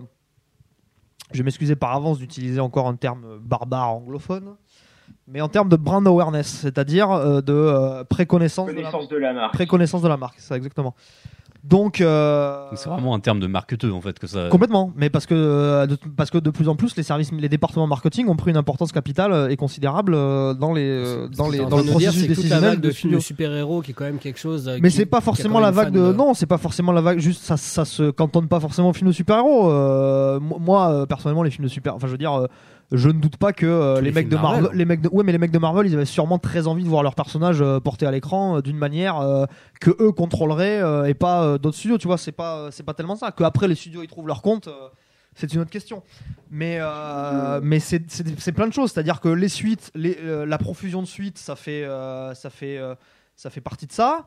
Euh, les adaptations de bouquins, ça fait partie de ça. Euh, voilà. Les, euh, et que, et que Ah, en plus, exemple, et que en plus euh, maintenant. Ouais, Lucas. et- Lucas Une Oui. des plus grandes réussites, on peut dire, du, du brand awareness, c'est Pirates des Caraïbes, qui quand même se vend sur un, sur un parc d'attractions. c'est ça. C'est-à-dire, ça a lancé après euh, les, les, je pense personnellement, hein, je pense dans l'esprit des marketeurs, derrière ça, ça a permis de faire un, un Transformers. Parce que ça montre qu'avec quasiment n'importe quoi, moment Transformers, c'était, ouais, Transformers, c'est un peu différent parce que c'était, si tu veux, Transformers, c'était déjà, il y avait déjà eu des films en animation et, euh, et en plus le fait Ouais, de baser. Ça reste quand même absurde de faire un C'est-à-dire, film non, live mais si tu veux, parce que si Transformers. tu veux, le truc, c'est que, c'est que euh, la différence que je vois euh, dans les adaptations que, de Transformers, euh, donc qui sont des trucs de jouets ou de cartoons à la base, c'est que c'était quand même des trucs narratifs, si tu veux, à la base. Transformers, oui, c'était des jouets, mais pour accompagner les jouets, Oui, tu des avais cartoons, les dessins quoi. animés, tu Ouais, avais les bandes vrai. dessinées. C'est pareil pour G.I. Joe. même, et c'est pareil, et c'était pareil en 80 86, 87, je sais plus, quand ils ont adapté les Maîtres de l'Univers. C'était des trucs narratifs. oui. Pirates des Caraïbes, on est dans un pur truc où c'est juste une attraction, quoi. C'est-à-dire que Pirates des Ouais. Caraïbes, tu n'as pas de concept narratif derrière. Oui, mais Tu vois? Mathieu, sur, euh, enfin, moi, ma réaction euh, quand j'ai appris qu'il y avait Michael Bay qui faisait un film Pirates des Caraïbes, Transformers. euh, Transformers, oui, voilà, et, euh, même Pirates des Ca- c'était la même que Pirates des Caraïbes. J'ai dit, mais ils sont en train d'adapter Pirates des Caraïbes en live à notre époque avec des militaires, enfin, Transformers. Voilà, je mélange les deux. Le lapsus. Ouais, Non, je- non, mais, euh, je- mais, suis enfin, d'accord, mais- mais y a- y je suis allé un voir le film presque plus par curiosité. Bon, il y a déjà bon, il y a des robots géants, c'est dans mon ADN de garçon. Il y a des robots, des voitures qui changent en Ouais, robots. Je suis obligé d'aller voir le film. Mais, euh, mais c'est quand même le, le fi- le- j'ai l'impression que le- la chose s'est montée sur le côté absurde finalement du pitch. Un Non mais, je non mais je, je pense Ouais, que Lucas, c'est je- pense que dire, Lucas, côté, euh, euh, je pense que Lucas a plus raison sur le fait qu'à partir de, euh, à partir de Pirates des Caraïbes, euh, les mecs se sont commen- ont commencé à se dire que et avec le succès qu'en plus le film a eu, euh, il était Oui. possible d'adapter n'importe quoi, tout et n'importe quoi. Ils vont se retrouver à faire des films sur, des- Battleship. sur une bière ou sur. Bah sur, euh, bah non mais Ikea. typiquement le fait, le fait de, le fait de baser des de films sur des jeux de, par, le film de, le fait de baser des films sur des jeux de euh, plateau, Michael ça vient de là aussi quoi. C'est pas euh, bon et on peut parler, on pourrait parler aussi du fait que maintenant euh, ça suffit plus de faire effectivement, tu vois, euh, un truc. Il faut que tout soit une trilogie euh, Oui. ou euh, tu vois, oui, il y a- c'est- il y avait, est-ce qu'il y avait, bah, est-ce qu'il y avait vraiment moins de suites avant ou pas euh? Bah, il y avait des suites, mais c'était des, des épisodes. Enfin, beaucoup de films. Ouais, étaient- c'est ça, Bah, c'était- indépendant. à l'avance, quoi. C'était pas ça, pensé comme une trilogie à la base. C'est-à-dire que là, pour la première fois, on a des films qui, sont, qui sortent et qui sont pensés comme une trilogie. Et Même euh, on nous dit euh, le, premier Star épisode Wars, de la il trilogie. termine, t'es là, quoi, mais le- attendez les le mecs. film, euh, voilà. Ouais, Lucas. Lucas Attends, t'as pas entendu Vas-y, répète. Ouais, je veux dire, le, le premier Star Wars, par exemple, euh, Nouvel Espoir, il pourrait se terminer à la fin du premier. Ça dérangerait pas outre mesure, quoi. La- les, les, Oui. les enjeux narratifs principaux Bah, sont terminés. Maintenant, on a un nombre aussi, de films mais, qui euh, sont pas terminés à la fin, assez impressionnant, quand même. Bah, c'est ça, c'est-à-dire que à la rigueur, bon, euh, ça c'est une discussion que euh, j'avais eue euh, avec justement Rafik il y a bien longtemps euh, sur un. euh, Enfin, c'était lui qui, euh, Jumi, bien sûr. qui disait ça sur le forum. C'est-à-dire qu'effectivement, si tu regardes des films comme, euh, parrain. c'est sur l'argument du ça n'appelait pas de suite. C'est-à-dire que tu regardes les, tu regardes la, la- la- les fins de Star Wars ou du premier Matrix. euh, les enjeux qui ont été posés dans l'épisode euh, sont résolus effectivement, mais euh, dans- en termes d'univers c'est plus global, mais pas la guerre, en les fait. enjeux sont pas résolus du tout. Ouais, il y a des possibilités. C'est-à-dire qu'à la fin, à la fin de Star Wars, euh, l'Empire il est toujours là, euh, et euh, à la fin de Matrix, euh, les machines elles ont toujours l'humanité en C'est esclavage. Gary, Gary Kurtz qui avait dit là, tu as gagné la bataille, mais pas la guerre. Non, non- Donc, euh, nonobstant, le film peut se terminer, hein. mais Euh, je le recolle, Cool. je le recase. Mais effectivement, c'est des films qui ont tendance à boucler leurs enjeux internes. Alors que maintenant, tu as de plus en plus des films où euh, clairement euh, il y a juste rien qui est bouclé à la fin parce Bah, que c'est euh, venez voir la suite quoi. Ouais ou Tron par Oui, exemple. le Tu vois, euh, moi Tron dans, dans le dernier euh, Tron j'ai été très chaud. Enfin ça me ça me par- ça m'a particulièrement gonflé de voir apparaître dans une dans un dans une scène un, fi- un, un personnage euh, qui n'a aucune utilité narrative dans le dans l'intrigue euh, de celui-là et qui est clairement posé là comme un bloc de construction pour la suite quoi. Moi c'est moi c'est de plus en plus ça c'est le, genre de truc qui m'emmerde parce que j'ai envie de dire mais les gars commencez déjà par raconter correctement l'histoire que vous essayez de raconter au sein de ce film-là numéro 1 et voyez derrière si vous avez moyen d'ouvrir sur un truc. Tu vois, je, je veux dire, moi je vais prendre un bon exemple pour ça, c'est Spider-Man. Spider-Man, c'est évident parce qu'en plus il y a la nature sérial- sérialesque euh, des comics que euh, oui, ça va appeler des suites, tu vois. Mais au final, euh, dans le premier Spider-Man, à la fin, la, la question qui est posée, euh, la question qui est posée Au début du Au film. c'est Who am. I J'ai répondu, voilà. Who am I Elle a répondu à la fin, I'm Spider-Man. Et derrière deuxième, là, pareil. et l'ouverture qui est faite sur l'épisode suivant découle de là d'ailleurs. Euh, Ouais, tu prends le dernier. Spider-Man, ça pose 30 questions auxquelles ça ne se soucie absolument jamais de répondre reboot, quand donc. ça ne les oublie pas en, en ouais. cours de route. Le reboot, oui, pas le. Spider-Man 3. Euh, tout ça parce que les mecs ils sont déjà en train de réfléchir à euh, on va faire Spider-Man euh, Amazing Spider-Man 2 en 2014 et puis le 3 en 2016 et, de- et en 2018 c'est à dire qu'on en arrive quand même à un point c'est Amazing Spider-Man euh, qui m'y fait penser où les mecs sont en train de bloquer euh, les dates de sortie euh, des films 4 ans à l'avance Oui, c'est- presque comme s'ils faisaient une série, Ils savent même pas qui jouera. euh, non ça Ils ont même pas ils ont le- même pas de scénario ils ont même pas de quoi. Enfin, moi, l'exemple le plus, le plus parlant, c'est Prometheus. C'est absolument aucun enjeu du film qui est résolu à la fin. Mais quasiment aucun, je veux dire. euh, Il y a, En plus, ça termine- ressemble à une série. Et ça ressemble à une série en plus. Enfin, même plus qu'à une série B. Mais, euh, Oui, et puis ça- mais là- l'arc ne se termine pas, on comprend strictement de- rien. de- et euh, d'ailleurs, c'est l'argument, euh, l'argument des gens qui défendent, c'est attendez de voir la suite. Bah ouais, mais la suite, Bah non. enfin, non, non, euh, le, le film n'a absolument aucun enjeu qui se conclut. Point. On en est, on en est là. Alors après les, les super héros, euh, voilà, effectivement, tout est, tout est conceptualisé maintenant sur le mode de la sérialisation. Et euh, si, si, donc, si- je pense que voilà, si s'il y a une grosse différence à voir euh, dans la manière dont sont abordées les, euh, les, euh, les suites, elle, elle est là. Quoi. Clairement, aujourd'hui, ça suffit plus de faire des épisodes indépendants. Il faut que tout soit.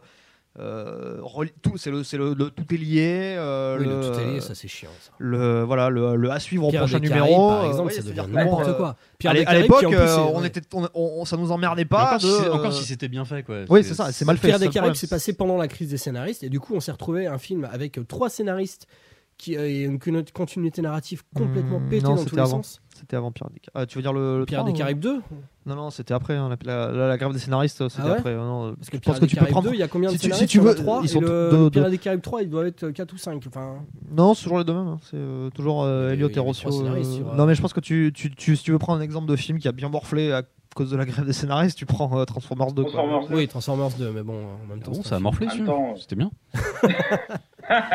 Euh.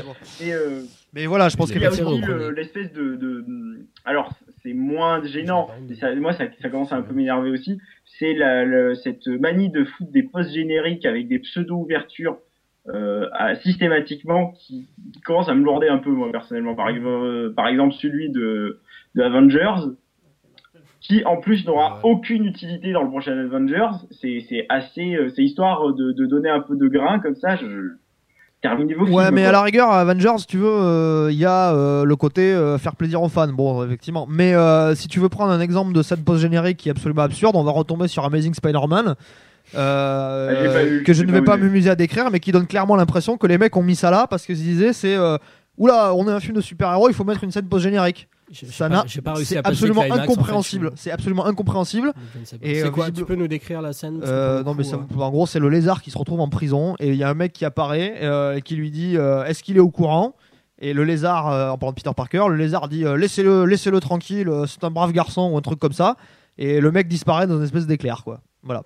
Si vous avez si vous avez vu le film et que vous avez réussi à comprendre ce qu'on était censé film. comprendre dans cette scène écrivez à la rédaction parce qu'on aimerait bien savoir Ouais. je vous avoue que je n'ai rien compris ouais. et qu'apparemment ça n'aura strictement rien à faire euh, aucune incidence sur la suite, déjà quoi. ça dans les Pirates des Caraïbes. Parce que à la rigueur, tu vois, post-génériques, euh, effectivement, Thanos, il sera pas dans le prochain Avengers, mais on, il- on le verra bien débarquer à un moment ou à un autre, quoi. Ça- Donc, celle de Django était très bien. Un épisode des Simpsons où ils retrouvent les, bandes de la fin alternative de, de Casablanca où Humphrey Bogart euh, tue Hitler. Ça se termine sur la carte de l'Afrique avec marqué The End, comme dans le film, avec un point d'interrogation qui s'affiche. Ouais, ouais, je me rappelle de ça. Et c'est un peu le, le, l'esprit dans lequel je trouve que pas mal de films sont en ce moment, quoi. Alors, puisqu'on parle d'esprit de, qui- de, de- des films du moment, on peut peut-être parler du, du- de l'aspect euh, qu'on a nommé euh, sombre et adulte. Alors, je sais pas d'où vient cette expression, quoi, mais c'est vrai que. Je crois que c'est Nolan. hein. Enfin, c'est des films. où- Ouais, enfin, son style euh, à lui. euh, Bah, ça a été salutaire à un moment, je pense, sur le premier Batman de Nolan, euh, Batman Begins, qui arrivait euh, quand même, enfin dans la franchise Batman. En quelle après, année, ça, euh, déjà 2005. 2005. J'allais le dire.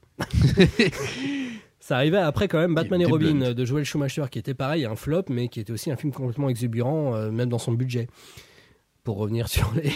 D'ailleurs, euh, je crois que je crois qu'il s'est excusé, hein, Schumacher auprès des fans. euh. Je suis pas sûr qu'il était très convaincu. par Pardon, désolé. Ouais. Et, euh, et donc du coup, il, arrivait, il faisait table rase de tout, même de- des films de Burton finalement, parce que les films de Burton se passaient quand même dans un, dans un Gotham City extrêmement idéalisé.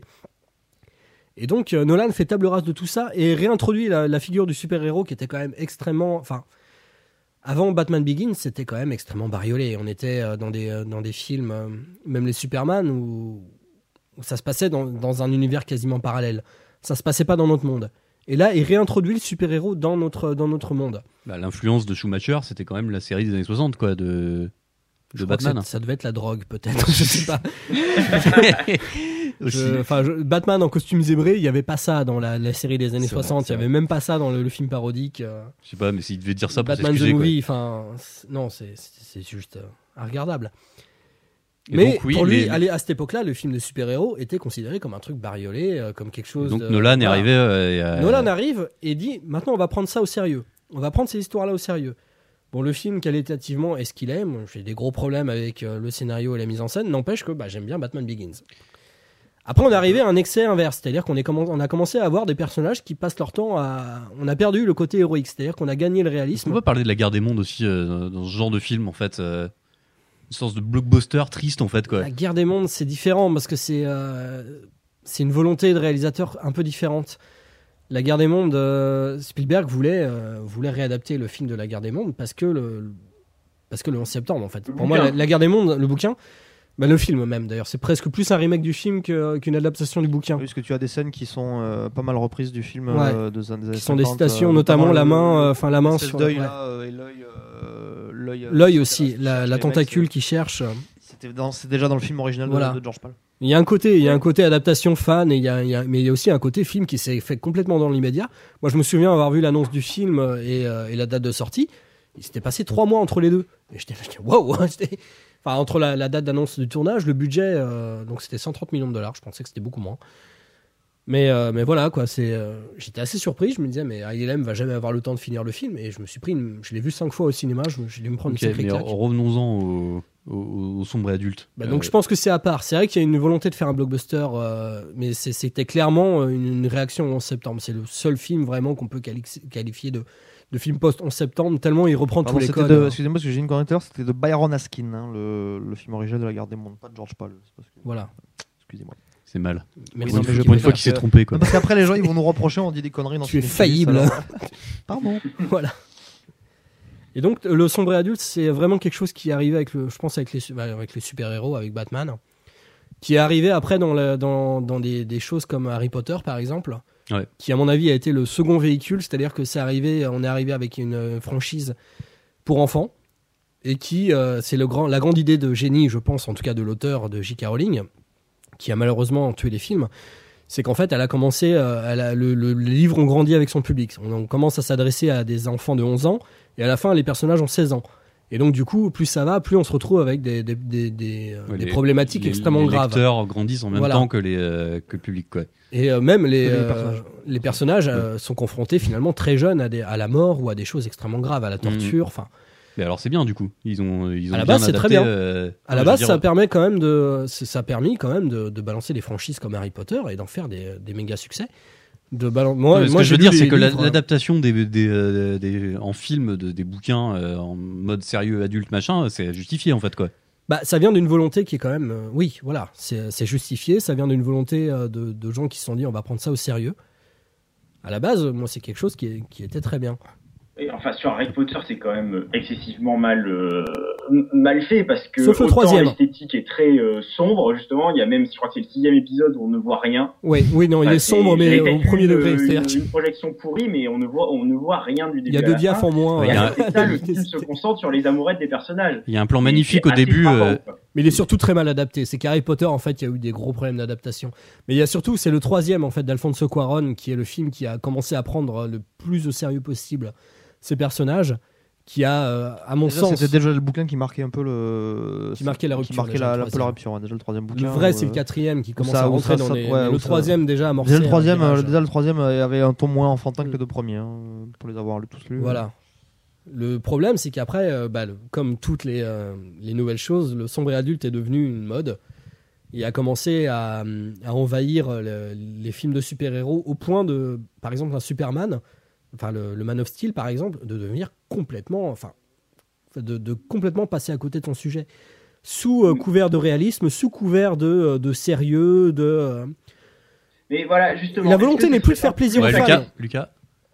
Est-ce que ça serait pas plus la question du réalisme que du sombre adulte Parce qu'il y a toute une vague de films qui justement se veulent réalistes dans l'univers des dans des univers fantastiques, par exemple, euh, voilà Batman comme exemple, mais aussi qu'on peut retrouver avec le, le found footage qui essaye de reproduire à peu près la, la même idée de réalisme. Je sais pas, c'est une piste que je lance comme ça. euh.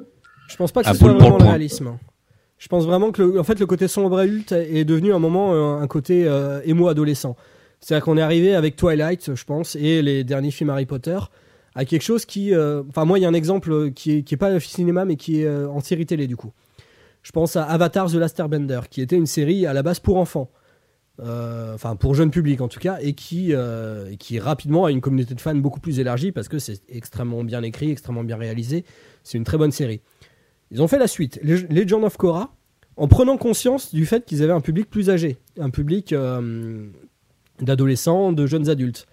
Et du coup, ils sont complètement fourvoyés en essayant d'y apporter des thématiques plus adultes, mais en finalement, qui se trouvent être des thématiques moins adultes que la, séquence, enfin que la première série. C'est-à-dire qu'on se retrouve avec des amourettes à deux balles dont on n'en a rien à battre.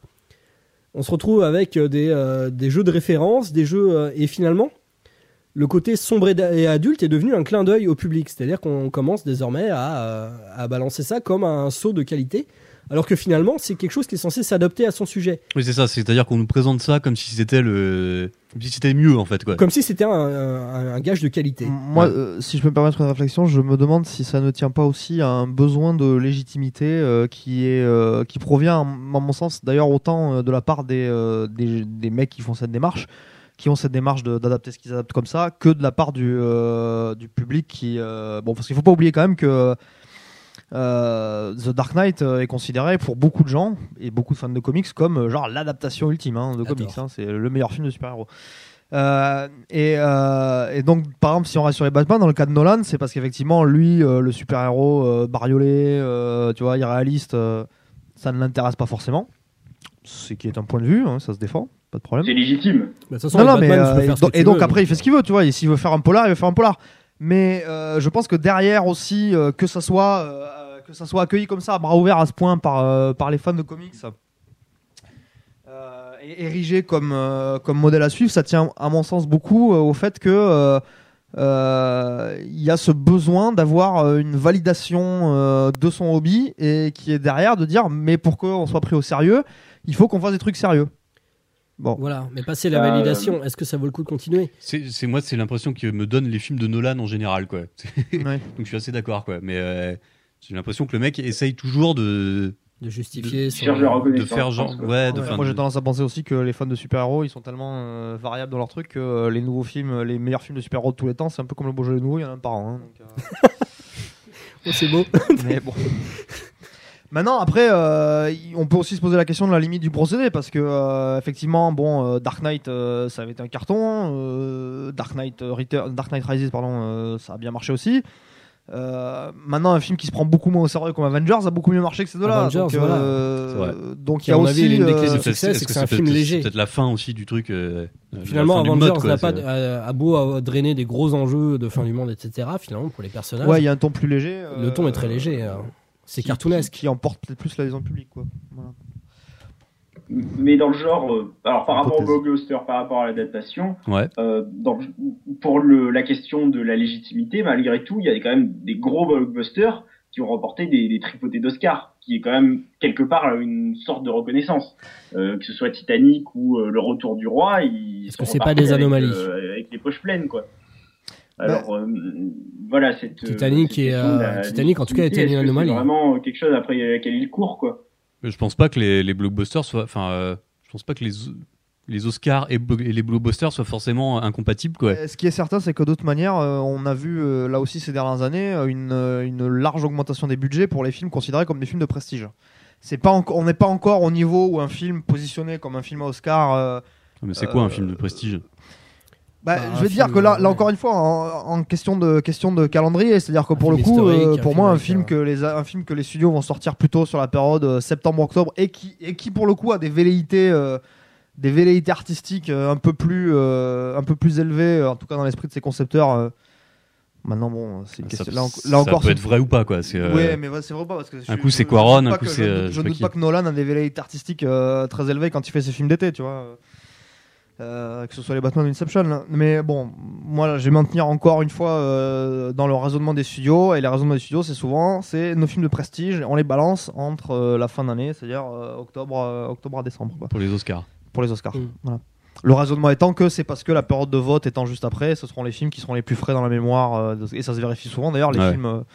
Les films qui sortent euh, en février-mars, euh, c'est pas souvent ceux-là qui gagnent des Oscars. hein. Sylvain Et puis c'est souvent plutôt basé sur l'émotion ou... Oui, ou sur le ce- public est plus féminin, Il y a une plus importance vieux, en fait. euh, C'est rarement des importance. films d'action, Voilà. quoi. C'est- Il y a une Le importance. sujet, le sujet finalement du film a une plus grande, une plus grande importance. Je pense que le discours d'un roi. Euh, il nous Voilà. balançait un espèce de sujet pompeux, mais c'était filmé Les, n'importe les comment. studios, mais en tout cas les studios, les studios, ils voient une plus-value artistique quoi.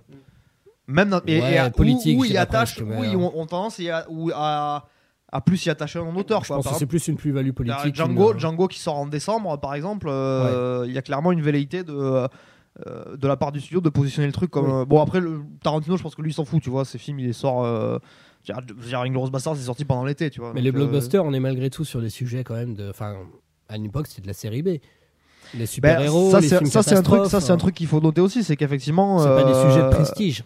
c'est-à-dire qu'effectivement les, les, les, euh, le, le- le succès de, de Jaws et des Dents de la, de la Guerre des Étoiles à l'époque a eu pour conséquence de euh, d'entraîner un glissement euh, des, des sujets qui étaient auparavant, auparavant réservés à la série B vers la Mm. série A, oui. Un Mais c'est requin, pas- un requin Ouais. tueur ou une guerre spatiale euh, avec des mecs qui ont des sabres laser, c'était des trucs euh, de série B. Après, là, on le est sur succès phénoménal de ces euh, films voilà. les a, a, montré que, au studio qu'on pouvait capitaliser là-dessus pour en faire les films sur lesquels on mettait plein de brousouf. Donc, Et pas juste finalement, questions, euh, finalement, est-ce que c'est pas ça le blockbuster quoi C'est des questions très On politiques, question mais en départ. fait, on est, on est devenu. euh, Enfin, il y a, il y a toute une, euh, une légitimité, ce qu'on disait sur le sombre et adulte. C'est qu'en fait, maintenant, on est sur des sujets de série B qui essaient de devenir des sujets de série, euh, de série A, en fait, de sujets de films à Oui, Oscar. qu'en fait, ça, En, en justifiant, alors que finalement, à la base, on pouvait avoir des Ouais. chefs-d'œuvre avec des sujets de série Ouais, B. ouais, non, bien sûr. ce que- Jaws, ce que, ce c'est que un tu veux dire, ce que tu veux dire, par exemple, c'est qu'en fait, c'est que les, les, quand les blockbusters sont vraiment devenus ce qu'ils sont, les sujets de série B se sont déplacés là-dessus, mais restaient des sujets de série B. Voilà. Sauf que maintenant, la différence, c'est qu'on essaye de, leur, de les gonfler Voilà. en sujet de série A. On, on les, on les Ouais. justifie, alors que finalement, un film comme Batman n'a pas forcément. Enfin, Batman, à la rigueur, si. Parce qu'il y a un passif et qu'effectivement, ça fait du bien de rebooter et d'avoir quelque chose d'un peu plus sérieux. Mais bon, un film comme bout Superman a-t-il films, vraiment euh, besoin d'avoir un épée de maïs dans le cul enfoncé tout du long, à broyer du noir, à pleurnicher sur son sort et finalement. Ouais, surtout que tu fais le geste en même temps de Je- de On l'enfonçage. sent du bien on sent les de maïs là. C'est On ça. sent l'épée de maïs. Comme Superman. Mais il y a une époque où les mêmes, le Superman Returns finalement, qui était un flop, mais euh, était, euh, faisait le lien entre le, le Superman très coloré et très, euh, très positif finalement. C'était un héros quand même, assez- c'est un héros solaire Superman. Et, et finalement, il broyait pas mal de noir déjà dans la version. je crois, de- que- je crois qu'on ne mesure pas assez le- l'impact néfaste du filtre gris-bleu. Bah, sur les euh, blockbusters. pardon, Snyder, Ça- après, la, la photo est dégueulasse. Enfin, pour moi, c'est vraiment le maître étalon du film euh, de sombre et adulte. C'est vraiment le, le, Quel le, film le résident, le résidu de fond de, de Parce qu'il parle de Man of Steel. Man of Ah, Steel. hein. Le, le Zack Snyder, J'ai c'est. pas euh, vu ça. Euh, J'ai envie de poser une petite dernière question avant de finir. C'est euh, une question peut-être un peu bête, je sais pas. C'est euh, est-ce que les films, les blockbusters, sont moins bien qu'avant? Eh ben j'ai envie de dire non. ouais, pareil, Non, non, mais parce que c'est-à-dire que euh, faut bien voir un truc.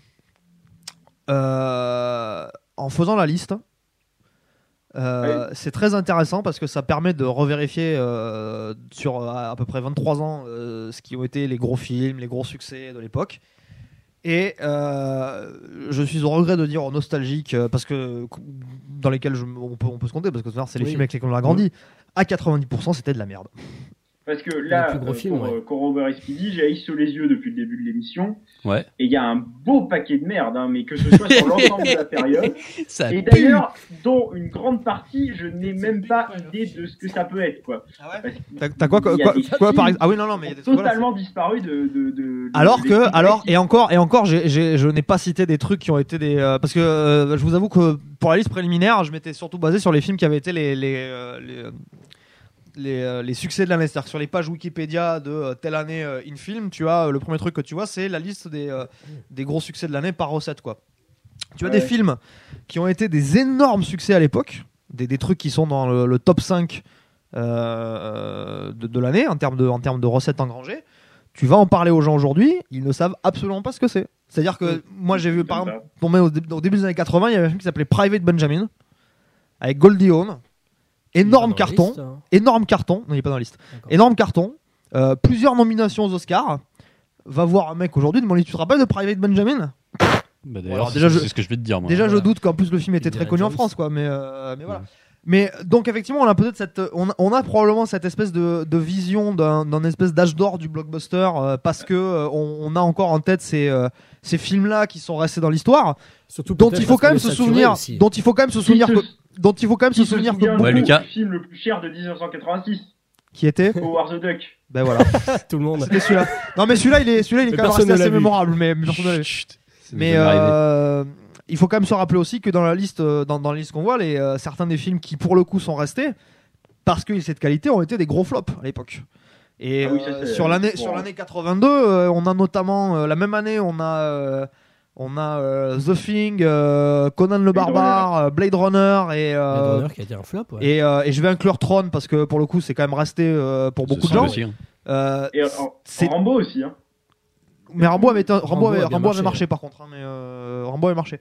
Mais pour le coup, les quatre films que je viens de citer ont peut-être moins Conan, mais euh, ont tous été euh, so- soit des gros flops. The Thing, et, The Thing et Blade Runner, ça a, Mm. ça a été Bah, des, Blade méga- Runner, c'était un flop. c'était des flops et, euh, retentissants à l'époque.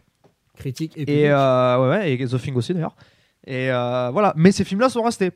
Donc, euh, parce qu'on a cette vision un peu euh, fragmentaire, enfin parcellaire plutôt, de, de, de ce qu'étaient les blockbusters de l'époque où on a tendance à retenir maintenant bah, que ceux qui sont restés et ceux qu'on a découverts, euh, voilà, euh, et parce Oui. qu'ils étaient et parce Le qu'ils temps sont est restés crème.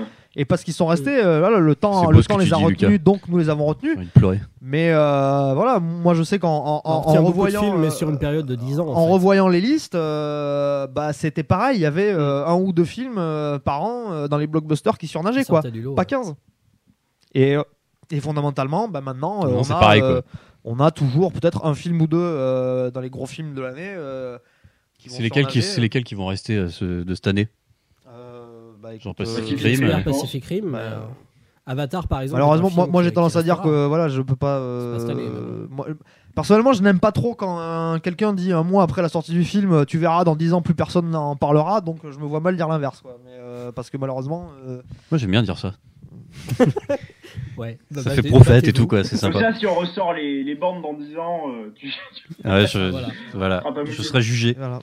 Tu pourras jouer le déni. Ok. Bon bah je- Personnellement, j'espérais que j'aurais. je- moi, je sais qu'il y a 5 ans, euh, j'espérais que Speed Racer euh, deviendra un film culte. euh, bah, j'ai pas l'impression que ça soit vraiment Ah, rentré dans la conscience barré, collective. ça vient, ça vient, ouais. ça Bah, arrive. c'est un film qui a, c'est un film qui a son, euh, son noyau dur de fans, quoi. Mais. euh, Ah putain, mais oui. mais, euh, voilà. Transition me, me fait signe. euh, Bon, est-ce qu'on a répondu à la question quand le même technicien. Ah merde, on va rater la transition. La question qui Ouais. était est-ce que les blockbusters c'était mieux avant? Et ben on a répondu euh, non. Moi, personnellement, je pense pas. Je rejoins ton avis. Ouais, je dis on, mais là c'était que que Ils Mathieu. étaient quand même beaucoup plus, ori- enfin, beaucoup plus. Ils étaient plus originaux avant, peut-être. Il y avait peut-être plus de créativité. Il y avait- ouais. Il y avait plus de Il y créativité. a, il y a avait peut-être une plus, moins, une plus large, euh, une plus large gamme de sujets abordés en tout cas. de- Donc c'était plus original avant. ça reste quand même euh, ça reste- enfin quoi qu'on pense de, du Snyder enfin on en pense- Dieu, Dieu sait qu'on en pense du mal. Malgré tout la politique de Warner était de donner euh, des gros budgets à des à des auteurs. Donc ils ont donné euh, bah, Guillermo del Toro par exemple pour Pacific Rim qui est un film original un film international. Et, euh, et un film qui reprend un genre qui est un petit peu en désuétude depuis le Godzilla de 98 c'est le Kaiju Ega. Bon bah voilà le mec ressort ça. Ça a pas fait un flop Sachant que derrière, ils produisent aussi Godzilla- un nouveau Godzilla. Et ils vont se voilà. Pour l'année prochaine. La consigne de Del Toro, c'était d'épargner la tour de Tokyo d'ailleurs, il me semble, pour Parce que euh, Godzilla va parce la Godzilla va la détruire. Spoiler. Mais Non- Nonobstant, je, je crois voir lui aussi qu'il voulait pas, euh, il voulait éviter le côté, euh, on va montrer les monstres qui détruisent des monuments connus parce que ça faisait un peu Oui, en plus. Il a quand même juste mis le Golden Gate ouais. Bridge au début. Mais de, enfin, mine de rien, oui, c'est assez logique que la logique de blockbuster amène à une moindre diversité de. Enfin, de toute façon, le but c'est de faire un truc qui soit plus par tout le monde. Mais c'est Et- pas un mal à la base. Ben, sauf que euh, euh, inévitablement, tu vas avoir lissé un peu le nombre de sujets parce que le nombre de sujets euh, aimés par tout le monde, il va forcément va réduire. par exemple, moi, je- film moi, je mainstream et je trouve Et pas d'une que c'est un film lisse. Et d'une génération à une autre, euh, le- les films qui vont être aimés vont être pris comme référence. Donc forcément, le, le- le champ va se réduire. Oui, mais les films, généralement les films qui sont retenus, enfin je pense les plus gros succès du cinéma, les- bah, un film comme Titanic, même les gens qui, euh, qui, qui prennent la pause en disant que c'est de la merde, c'est pourri Titanic, j'ai pas, j'ai pas aimé, malgré tout se souviennent de films, ils connaissent, même des films comme Star Wars, ça reste malgré tout des films qui à leur époque ont marqué une pierre parce que bah, c'était, euh, il y avait quelque chose d'original, mais qui visent quand même un public extrêmement large. Avatar. Et euh, je me souviens d'une interview avec, avec Peter Jackson, James Cameron, Tarantino et euh, le réalisateur de Precious, je sais pas ce qu'il foutait là, Les Daniels. Lee Daniels qui, qui était là. Et, on pense et- que- et aussi le, le le mec de R là. In the Air ou je sais pas Ah quoi. oui, il y Comment avait s'appelle, euh, le- Jason Jason Redman en plus, Jason mais Redman. il n'existe pas ce mec. Est très bien cette interview. euh, Regardez-la. Voilà, et euh, Cameron et euh, Jackson étaient en train de discuter en disant oui, mais toi aussi tu aimes les grands films mainstream et tu as envie d'en faire. Et ils parlaient du, euh, du Seigneur des Anneaux, ils parlaient de King Kong, et euh, eux refont finalement des films mainstream qui eux les ont marqués. Ils refont le King Kong, ils refont euh, Avatar qui, est, euh, qui s'inspire plus de John Ouais, Carter et que le plus, le, Pocahontas, le plus triste là-dedans, c'est qu'ils sont presque obligés de se battre avec les studios pour arriver à faire ce qu'ils veulent. Quoi. Bah surtout, euh, en Alors plus, que ce- Voilà, on est en train de dire que Cameron est le maître du monde, n'empêche ouais. que le, le type a encore dû se battre pour euh, financer. euh, Enfin, c'est Alors- pas, c'est pas Fox qui a mis le plus de billes dans Avatar, alors que Titanic les a rendus riches. hein. bah si, ils l'ont financé, non? Non, non, c'est euh, c'est- pas Fox qui a pris le plus de risques sur Avatar. hein. C'est les, euh, je, Oui, me souviens plus des boîtes de prod. Ils l'ont pas financé à 100%. euh Ah non, non, t'as trois logos avant. euh, Enfin, faudra, oui, faudra qu'on vérifie. Vérifier. Mais, euh, Je suis sûr que tu confonds pas avec Titanic. Non, non, Avatar, il me semble, euh, il me semble que les trois. Il faut, revoir le générique de début. Mais tu dois avoir trois sociétés. Bah, ça commence euh, quand même par la fanfare Fox. hein.